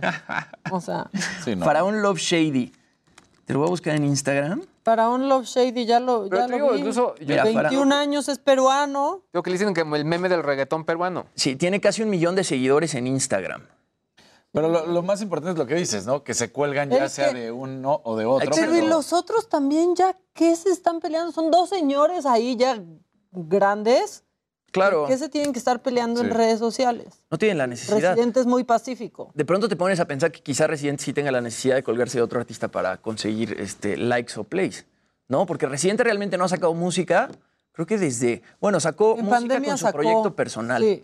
pero como Calle 13 creo que tiene desde 2017 sin sacar música, entonces pues para mantenerse como viral se está colgando ahí de, de J Balvin. Ahora que J Balvin pues no contesta, J Balvin sí está eh, Pues es en que, su ¿qué casa. hace? Eso haces cuando te están agrediendo, Claro. no contestar, que sigan. Don't feed the troll. No alimentes al troll. Exactamente. Y que J Balvin se presentó en los Grammys este, americanos. Y ya lo habíamos platicado aquí que J Balvin le estaba tirando a los, a los Grammys latinos, que porque supuestamente no había suficiente representación el otro. del reggaetón este, en los Grammys. Y ahora se presenta en los Grammys estadounidenses y fue criticadísimo porque su presentación pues no, no estuvo tan buena. Pero, pero aparte, mientras este, mientras este se está peleando con J Balvin, J Balvin estaba preocupado por su mamá, que estuvo gravísima de, Exacto, de de COVID. ¿no? O sea, y que luego creo que había recaído. A ver. No, estuvo también. hospitalizada grave. Sí, estuvo, Estuvo intubada. con, sí, estuvo intubada y pues afortunadamente se, se recuperó, pero fue justo en el momento en el que Residente le empieza a tirar a J Balvin que la mamá de J Balvin estaba en el hospital. Sí, hasta también por eso J en Balvin yo terapia creo que- intensiva. Sí, y J Balvin por eso se separó del tema y no le tiró directo a, a Residente. Pero bueno, este tema ya, yo nada más porque se hizo viral este video este, hoy en la mañana, me lo mandó Luis también eh, ayer en la noche, había que mencionarlo porque todo el mundo está hablando del tema de Residente y J Balvin. Bueno, pues ya nos vamos a un corte. Venga. Eh, al volver, ¿quién viene? Jimmy. Fernanda Castillo, Maquita. Sí, y hablarnos también- y- y Creo que viene Gustavo Egelhaf también. Bueno, vienen los de siete veces adiós, que ustedes tres tienen que ver este Ay, fin de ir. semana. Es un gran plan si no van a pues salir. voy a lanzar. Ver siete veces adiós. Nosotros vamos a un corte y regresamos para platicar de esta obra que te hace reír, pero te hace llorar, pero te hace pensar. Este, es- está, está, la verdad, increíble. Vamos a un corte y ya volvemos.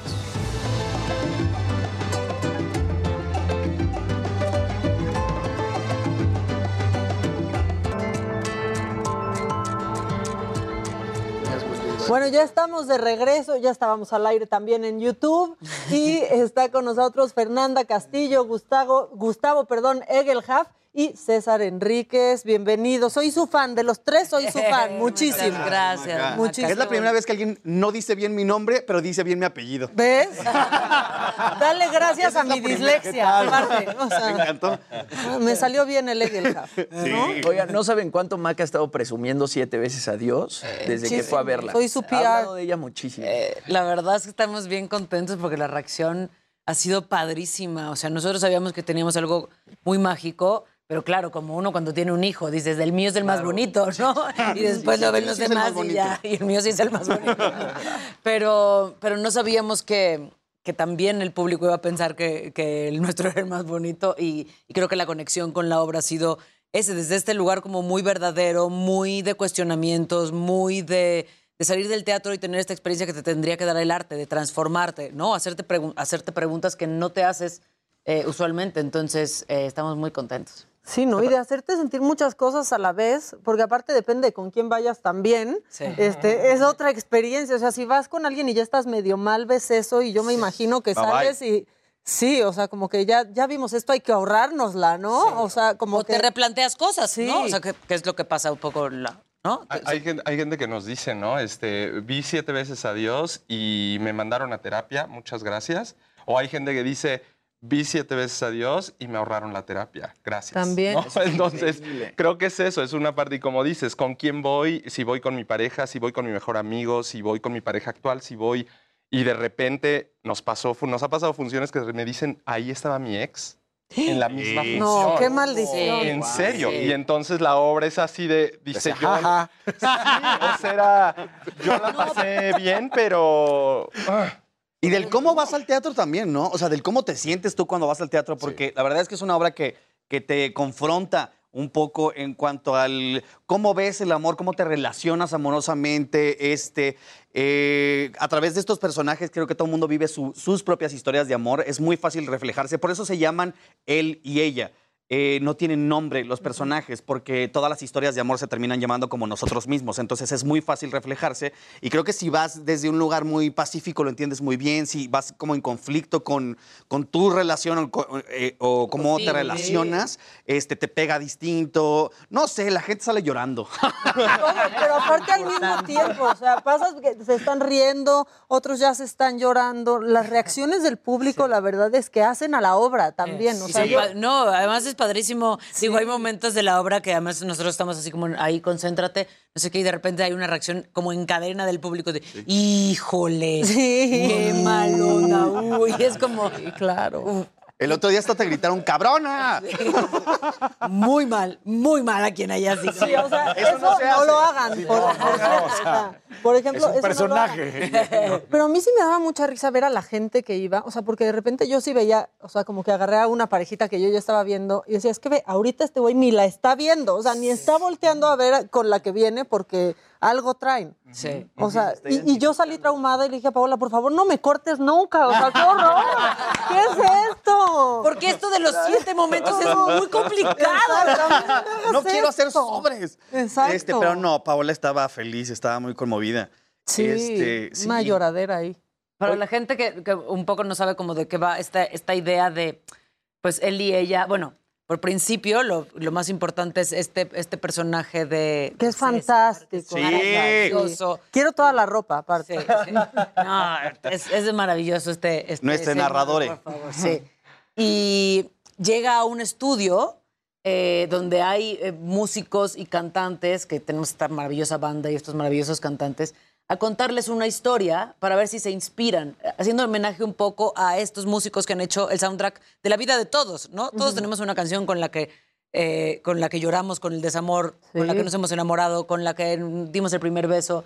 Y, y entonces va narrando la historia de esta pareja que está en la crisis de los siete años, que es muy famosa. Eh, y él, él le pide a ella que, a- haces, que, que de alguna manera revivan siete momentos de los más importantes que él piensa que son de esta pareja. ¿no? Y a- e- en eso va, de eso va la historia. Para, para tratar de reconectar. O sea, es una pareja que, que truena, que, se, que me pide un tiempo. Nadie sabe todavía qué es un tiempo. Este, y él decide, para tratar de recuperarla, recrear los siete momentos más representativos de la pareja para se- lo- los que él piensa que son los siete momentos más representativos de la pareja, para re- revivir esto y para no dejarse. Y ahí vas descubriendo la historia que hay detrás de estos dos personajes mientras la narra este, nuestro querido Amore de una manera muy hermosa. eh, y a partir de ahí es que se empieza a desarrollar la historia. Lo que es muy interesante es que es un musical, pero nosotros no cantamos en la obra. Normalmente sí cantamos. Sí. Él muy bien, ella muy bien, yo muy mal, pero cantamos. Pero cantas. Es lo que les iba a decir. O sea, ¿en dónde entra esta obra? Por ejemplo, porque le mandaron una carta a los metros. Yo leí ejemplo, mucho ¿no? y de pronto leía el tema de la música, ¿no? Que la música es literalmente otro personaje en la obra y es tan importante como los actores, pero al mismo tiempo no es un musical. Y sí es un musical. Es una cosa muy extraña. Es como si fueran como, como, como layers de obra. Hay como una obra tradicional al Capas, centro. sí, Capa, capas. perdón. Este-. Es que nos acaban de mandar un no mensaje. Ya no más inglés. Justo nos acaban de regañar así. Mi mamá es gringa, ella es culpa de ella, ¿eh? Se apellida Egelhard, puedes decir. Me ha- Me ha metido esas costumbres, perdón. Este, está una obra tradicional al centro, envuelta por algo que tiene un toque de cabaret que le da magnífico César Enríquez y envuelto todo esto con música. Entonces los músicos están creando el soundtrack de la historia de estos personajes, un poco haciendo alusión a lo que decía Fernanda, eh, que todos tenemos un soundtrack en la vida. Tenemos una canción de nuestra boda, este, la que le dedicaste a tu primera novia. O sea, hay como muchas canciones que nos representan a nosotros en el amor. Entonces, ellos están creando la música de lo que está sucediendo con esta pareja. Podríamos decir que es, y lo decimos casi siempre, es una obra que a los amantes de los musicales les está gustando mucho y a la gente que odia los musicales les está, está gustando, gustando. mucho. Es el punto medio para los que no les Porque gusta. tiene como este terreno del teatro-teatro que vas a ver a tres actores trabajar de una manera honesta. No, no es de, ¡ay, me cortaron! no, no es por ahí. robado un pan. Se ha robado un pan. No, sino es la escena, ves el trabajo y de repente lo que acaba de suceder o el momento doloroso de los personajes, los músicos cantan una canción al respecto, que tiene que ver, como esto que decíamos, Como una como, como me, película, cor- ajá, me ¿no? corta y entonces de repente pues, me voy a la cantina y pongo la rola en la rocola que me pega, ¿no? Acá En la ellos la, rocola. crean. o bueno, la rocola. ¡Hola, guau! Salió la edad. Ay, Dios mío, qué Oye, César lleva cuatro vacunas. en el Spotify, pues. Oye, quisiera pensar, no sé, pero si tú eres la que pide el tiempo y luego tú pides recrear esos siete momentos, también igual y son esos cuando estás en esa parte de la relación que te ciegas y crees que todo fue bonito, bonito, bonito y no ves. Así. Tienes que ir a ver. ese cuestionamiento precisamente le sucede a mi personaje. Tienes que ir a ver siete veces a Dios para que veas cómo se desarrolla esa historia, porque tampoco los queremos spoilear. Pero, Sí, no. este, sí, en efecto, él, él, es esto, te confrontan el cómo te relacionas desde ese lugar, desde qué tanto escuchas a la persona que tienes enfrente, qué tan suficiente es el, yo me lo estoy pasando bien, yo me lo estoy pasando chido, asumo que la otra persona también, Claro. entonces vámonos derecho. ¿Y qué Es- tanto, además, mucho de cómo nos relacionamos tiene que ver con lo que nos han enseñado, ¿no? También. Si, si en mi casa mi familia es de determinada manera, yo quiero de repente o repetir ese molde o, rom- o, sea, o, como, o, romperlo, ¿no? De alguna manera. Entonces, eh, ¿y, qué, ¿y qué tanto eso habla, si bien, si, habla de nosotros? O solo lo estamos haciendo como por honrar esa, esa figura, ¿no? O esa figura de familia, o esa... Y entonces está, está bueno preguntarse eso, ¿cómo me relaciono yo desde mí o desde mis papás? Y ¿no? que muchas veces en una relación ya actuamos de forma automática, ¿no? Y más en una relación de Todos siete años, de pronto ya el séptimo año ya es la misma, este, pues sí, la misma comunicación y la misma dinámica que llevas desde el principio. A- Algo que también creo que vale la pena resaltar, una, pues son los creativos que están no detrás, sino cara a cara con todos, ¿no? Este, desde los cantantes, Svan, eh, Diego Diego, Medel, qué Diego Medel, que es maravilloso, Sí, Moni Alba, Campos. digo Moni Campos Sí. Alba, todos los músicos, Alan Estrada es un musical Andrés y Lucía. escrito, eh, Andrés y Lucía está escrito por Alan Estrada, dirigido por Alan, con Salvador Suárez, que también coescribe, la música de Janet Janet Chao, Chao. Vince Miranda. Eh, la verdad es que es un equipo bien poderoso. Y otra cosa es que esto que decía Gus de él y ella, eh, mi personaje justo tiene como toda esta cosa no binaria que habla de también las otras manifestaciones del amor, ¿no? Y que tiene que ver con que pues es una historia que nos pasa a todos sin importar nuestra preferencia sexual, ¿no? Es- puede, se identificas como él y él, te identificas como ella y ella, te identificas como ellas. Entonces creo que eso es algo bien padre del proyecto. Sí. ¿no? Sí. Es muy inclusivo. Porque nada más universal que el amor. Sí. Qué bonito mensaje. Eso, Muy bien. eso es la, la parte que decía. Déjalo tuiteo, déjalo tuiteo. Ponlo en un tuit. No, Solo en un tuit. Oigan, pero aparte la música la escuchas y suena a Janet Chao. O sea, es muy impresionante, ¿no? Es la verdad como Sí. que un gran regreso también para, para ella, ¿no? Sí, y tiene una intensidad Uy. y tiene... y acompaña, siento que acompaña la, como la escena perfectamente, pero puede vivir perfectamente sin el musical. Sí, ¿no? claro, las canciones la puedes escuchar en la radio y decir, ah, estoy, y como muy actual, ¿no? Ahí está, está Ay, la ¿Tú ya la última canción. Sí, ay, sí, la última. Ya, No, voy- o iba a decir el nombre, pero es muy, muy spoiler. Sí, muy no lo voy a decir. Pero la iba gente la domingo, semicruda, escuchando eso yo, por Dios, ya. No, no sé qué me va a pasar. O sea, La de los monólogos, la del Sí. monólogo de ella, de repente no, es como no. de hijos, qué fuerte, si estás pasando un momento, eso en el que no puedo decirlo. Pero que es Apúrense a fuerte. verla, Que- favor. que es fuerte. Es que me di cuenta a la mitad que dije, Alan me va a matar. Oye, Fer, tú coincidiste con Alan en Hoy No Me Puedo Levantar. ¿Cómo fue volver a, a trabajar con él y más de una forma tan diferente, no? Porque ahora él no está en escenario, mi él está dirigiendo, Sí, es él está escribiendo. No, yo conozco a Alan hace 23 años. Juntos, eh, cuando empezábamos Y tienen carrera. 24, ¿eh? Sí, Sí, sí, exacto. Así, así, estaban así. Sí, pero así. Eh, éramos bailarines en una compañía, en, una- en un musical juntos. Y siempre decíamos, un día vamos a protagonizar, vas a ver, tú y yo vamos a hacer muchas cosas. Y se nos cumplió, hicimos Claro. un Me Puedo Levantar después. Eh, somos amigos de hace 23 años y nada más el hecho de que me haya invitado a poder ser parte de su sueño para mí es un regalo. Eh, es, lo conozco mucho y es un tipo con el que me entiendo muy bien porque le gusta, es muy estricto, sabe perfectamente lo que quiere y, y va a hacer lo que tenga que hacer, Claro. este, así nos tenga que arrastrar para, para llevarnos a lo que él quiere contar. Pero es un tipo que eh, es muy culto, que le, o sea, que le importa, quiere tener una voz y quiere tener una voz además eh, que como muy pensada, ¿no? De lo que él quiere decir. Y la Entonces, Sí, sí, sí, sí. ¿Es un jefe regañón o no? Sí, es, un, dictador. Sí. La neta, sí, es, Es un un dictador. dictador. O sea, es bien, es bien amoroso. Tiene una manera de trabajar bien extraña que no me había tocado porque antes de, de- de volverse loco... no es cierto, no es cierto, no es cierto. O sea, antes de decir las cosas, hace como un disclaimer y es, oigan, yo normalmente soy como mi papá, me fijo en las cosas malas, luego digo las cosas de una mala manera, no sé qué, perdónenme si lo hago.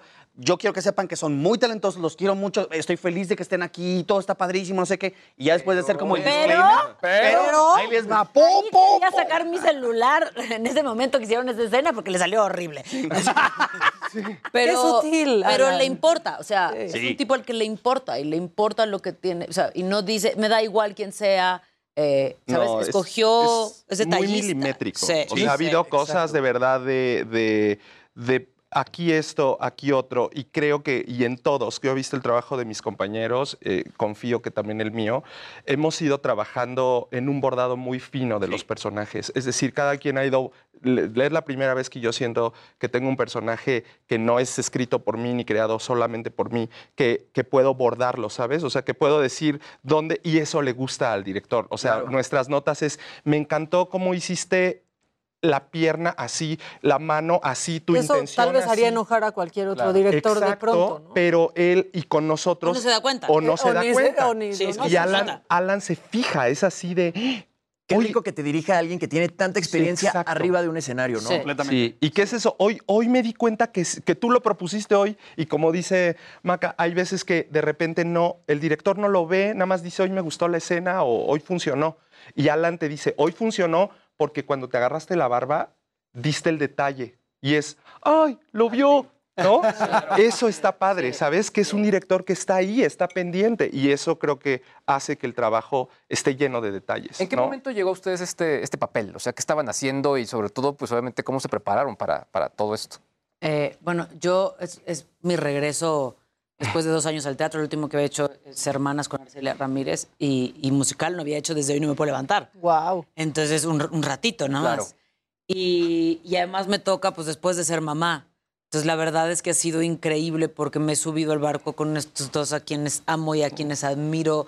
Y una compañía llena de, de gente padrísima, de gente talentosa, de gente a la que le aprendes todos los días cada función con la que te subes.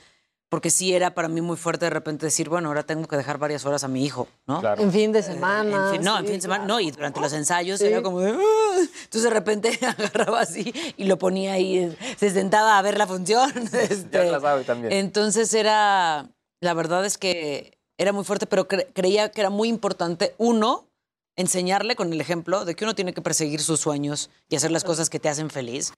Y, y que yo estoy muy comprometida con hacer cosas que, que crea que transforman al espectador, ¿no? Eso ha sido mi compromiso como actriz siempre. Y entonces, eh, y siento que esta obra transforma, transforma de alguna manera, te lleva, te- te- sales con un cuestionamiento, sales con una nueva eh, idea, ¿sabes? Sales transformado y, y creo que hay que apostar por hacer eh, proyectos como este. Entonces, eh, pues en ese, en ese momento de, de regreso a las tablas. No, pues en muy buen momento. Claro. Y además... A mí me llegó en el 2020, perdóname. Qué paz que te llegó. En el 2020, justo en medio de la pandemia, de hecho fue mi, mi único trabajo este, ese año, eh, que estábamos todos encerrados y de pronto hubo un taller este, para probar la obra, para ver si funcionaba, qué cambios iban a haber, etcétera. Este, me tocó tallerearlo y fue espectacular desde que lo leí. Dije, teni- yo tenía seis años sin subirme al escenario porque estaba enfocado en hacer cine u otras cosas este, que dieran, no sé, dinero. Eh, Por ejemplo. Digo, digo o sea- esto de pagar la renta luego se vuelve complicado. Entonces dije, me voy a enfocar en hacer eso y dije, algún día va a llegar la obra para que yo regrese y, y- y me va a convencer. Y, y dije, sí, lo voy a hacer. Y cuando llegó Siete veces a Dios, la leí y dije, esto es, con esto tengo que regresar. Este, me hizo muy feliz. Yo nunca vi, eh, yo este, no hago un musical desde el 83. Desde que nací. Este, Muy bien. Y entonces, para mí es una gran oportunidad porque nunca había trabajado con músicos, con cantantes, o sea, nunca había hecho esto. Y, y es, es muy distinto hacer una obra tradicional. ¿Con qué Hacer músicos aparte? Sí. los músicos tienen una sensibilidad padrísima.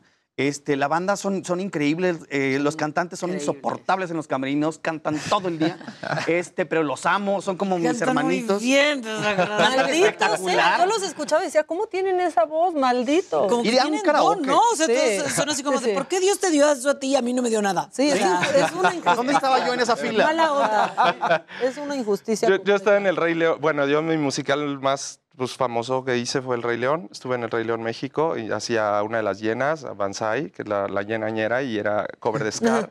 este, fue como mi musical más importante. Después me dediqué, me he dedicado a hacer teatro. Yo sí. Ay, hago la Pretty teatro, Woman. La Pretty Woman, este, que es un espectáculo que ganó mejor espectáculo de cabaret. Gané mejor actor eh, el año pasado en los premios metropolitanos de teatro. Eh, y, y la verdad es que a mí me ofrecieron el papel, así me hablaron por teléfono, me dijeron, oye, queremos que audiciones, hice la audición, sabía que había habido gente atrás haciendo este papel, eh, mi querida Violeta Gaitán recomendó mi nombre y entonces dije, bueno, y entonces lo hice y me dijeron, bienvenide. Y pues ya, entré, Juega. Este, jugué y ahí me pasó lo mismo. Me habían dado una escena, no me habían dado el guion. O sea, me dieron una escena, me gustó la escena y dije, bueno, y de repente entré y aparte ahí me di cuenta que no solo que no que el Amore, que es mi personaje, no solo hace pues este personaje, sino que es como este semidios que se transforma de repente en ah, pues están estamos aquí, pues entonces voy a joderlos convirtiéndome, no sé, en un stage manager aquí ahorita y les voy a hacer la vida imposible a los que están en la mesa, ¿no? Entonces, este juego de poderme convertir en otros personajes me encanta. Y entonces la, la amo hacer comedia y entonces el personaje tiene mucho de comedia en esos momentitos y me divierto horrores más con una cajera del Oxxo que ya verán. No, es espectacular. Pero aparte siento que juegas con los sentimientos ahí de todo el público, o sea, y la gozas, la verdad, porque ves las caras que traen todos. Es que fíjate que yo no era consciente de eso, ¿eh? O sea, yo pues hago el papel, pero no era consciente. Me he escuchado comentarios de la gente que me dicen, es que, es que hacías mi corazón así. O sea, me movías arriba, abajo, de repente me hacías cuestionarme cosas que yo decía, me dijo creencias que yo tengo tan claras en mi vida que de repente te oía y yo decía, ¿de verdad? Sí. No, o sea, y yo decía, qué poderoso. No, no sabía que el personaje tenía ese poder de cuestionarte algo que tú decías, esto, el amor es así y así y asado. Y de repente es, ¿ah? Si es así, Claro. Y justo les iba a decir. ¿no? O sea, Porque ya marcabas tú, Fernanda, también tú, César, que pues deja algo, ¿no? Entonces, cuando se dan cuenta que una obra de este estilo deja algo en una pareja, para bien o para mal, ¿les da una mayor responsabilidad como actores? ¿O simplemente dicen, pues es nuestro personaje y ni modo? Si una pareja truena, pues, pues es lo que representamos. Es o para saber. bien, de alguna forma, ¿no? Sí, yo creo que el cambio, ¿no? Transformarse es lo, lo- lo que más necesitamos como seres humanos para seguir evolucionando. Y, y yo creo que además ser parte de una compañía donde todo el mundo entrega su 200%, Sí, ¿no? Y se aman todos, acaban la obra y todos Sí. se abrazan. Sí, o sea, de verdad, sí. No, es muy, pero y es, y es muy verdadero. Nosotros muchas veces nos pasaba, eh, no, con, con Gus tenemos más tiempo de conocernos, nunca habíamos trabajado Sí. juntos. Con César nos acabamos de conocer cuando empezó la obra. Y pasaba el tiempo y era así como de, te quiero, no sé por qué te estoy diciendo esto, porque es muy rápido. Yo sé que vamos muy rápido, pero, pero ya te quiero. Esta relación va muy rápido. porque de verdad se ha hecho una energía entre nosotros eh, de compromiso, no solo en escena, sino. Ya me robó mi camerino. de- sí, sí, ya me, ya me pasé el camerino de O sea, ellos para César y yo estamos extraño. juntos. César y yo estamos juntos en el camerino y Fernanda tiene, tiene, tiene otro al, al lado derecho y se asomaba y estaba así con los tubos y así. Y estaba así, ¿pero qué están diciendo? Este, y nosotros estábamos chismeando en el no sé qué. Y se llevó así todo su kit. Se puso mi espejo. Quítate del espejo yo ahorita. Y fue así, y ya los tres en el mismo, en, en un- en uno más chiquito, así, en, sí, guau, guara. De, ver- de verdad nos queremos mucho, a los Sí, músicos, se todos juntos, a los creativos. O sea, sí, no, nunca había formado parte de una familia. Tengo familias teatrales que, que- que quiero mucho, pero, pero esta es muy particular. Tiene mucha Este, potencia. y lo que provocamos en la gente, creo que es el reflejo de lo que sucede detrás. Sí, la verdad es bien padre. Y de todo les voy a decir, lo que más me emocionó es que sea una obra 100% mexicana, producida por, Sí, por mexicanos, hecha por un mexicano y no producida por los de siempre. Y creo que eso también ha hecho que ustedes y que los músicos se suban al barco 100%, Sí, ¿no? sí, que se necesitaba mucho eso. Sí, México, que además ¿no? que es fresco, que Sí. es eh, que, que trae nuevo talento también, ¿no? A pesar de que, o sea, que todos de alguna manera formamos parte de la industria desde diferentes lugares, pero está padrísimo encontrar un, un proyecto que es que es fresco y que es y que es versátil. Claro. ¿no? Porque además tiene este rollo justo de al que no le gusta el musical, aquí tienes tu teatro convencional, aquí, o sea, y que tiene y eso creado por gente joven, mexicana. Eh, que es su bebé, ¿no? Y que así Y, está- y sabes está que entre así. iguales, ¿no? Sí. Porque sí, sí. también de pronto están acostumbrados a ver a un productor como semidios. Sí, sí, sí, y sí. Pues no. Aquí no se siente así. No. Sí, Creo que se siente así como, como todos estamos, todos estamos agarrándonos de la mano para crear algo. como- Claro. Así como si fuera Dios, ¿no? Es- exactamente. Oigan, pues ya se nos acabó el tiempo, pero Teatro Ramiro Jiménez. Ramiro Jiménez, eh, viernes, sábado y domingo. Eh, esta semana estamos a partir del jueves. Por favor, compren sus boletos con anticipación porque se están acabando en sietevecesadios.com. Eh, eh, ni ya, creo. Y, ya- y sí se acaban, ¿eh? Siempre he visto lleno cada función Es el musical del momento, no lo, no lo queremos decir, pero es la verdad. Ah, no lo Vayan. quiero decir, no, lo digo yo. Es el musical del momento. Vayan, si quieren ir al Vayan. teatro, vean eso. Vayan, vayan, compren con anticipación. Sí, por favor, compren ya desde ahorita porque hay jueves también. Bueno, nosotros ya nos vamos. Mañana en punto de las 9, aquí los esperamos toda la banda en Me lo dijo Adela. Y pues quédense en la sintonía del Heraldo Televisión. Hasta mañana.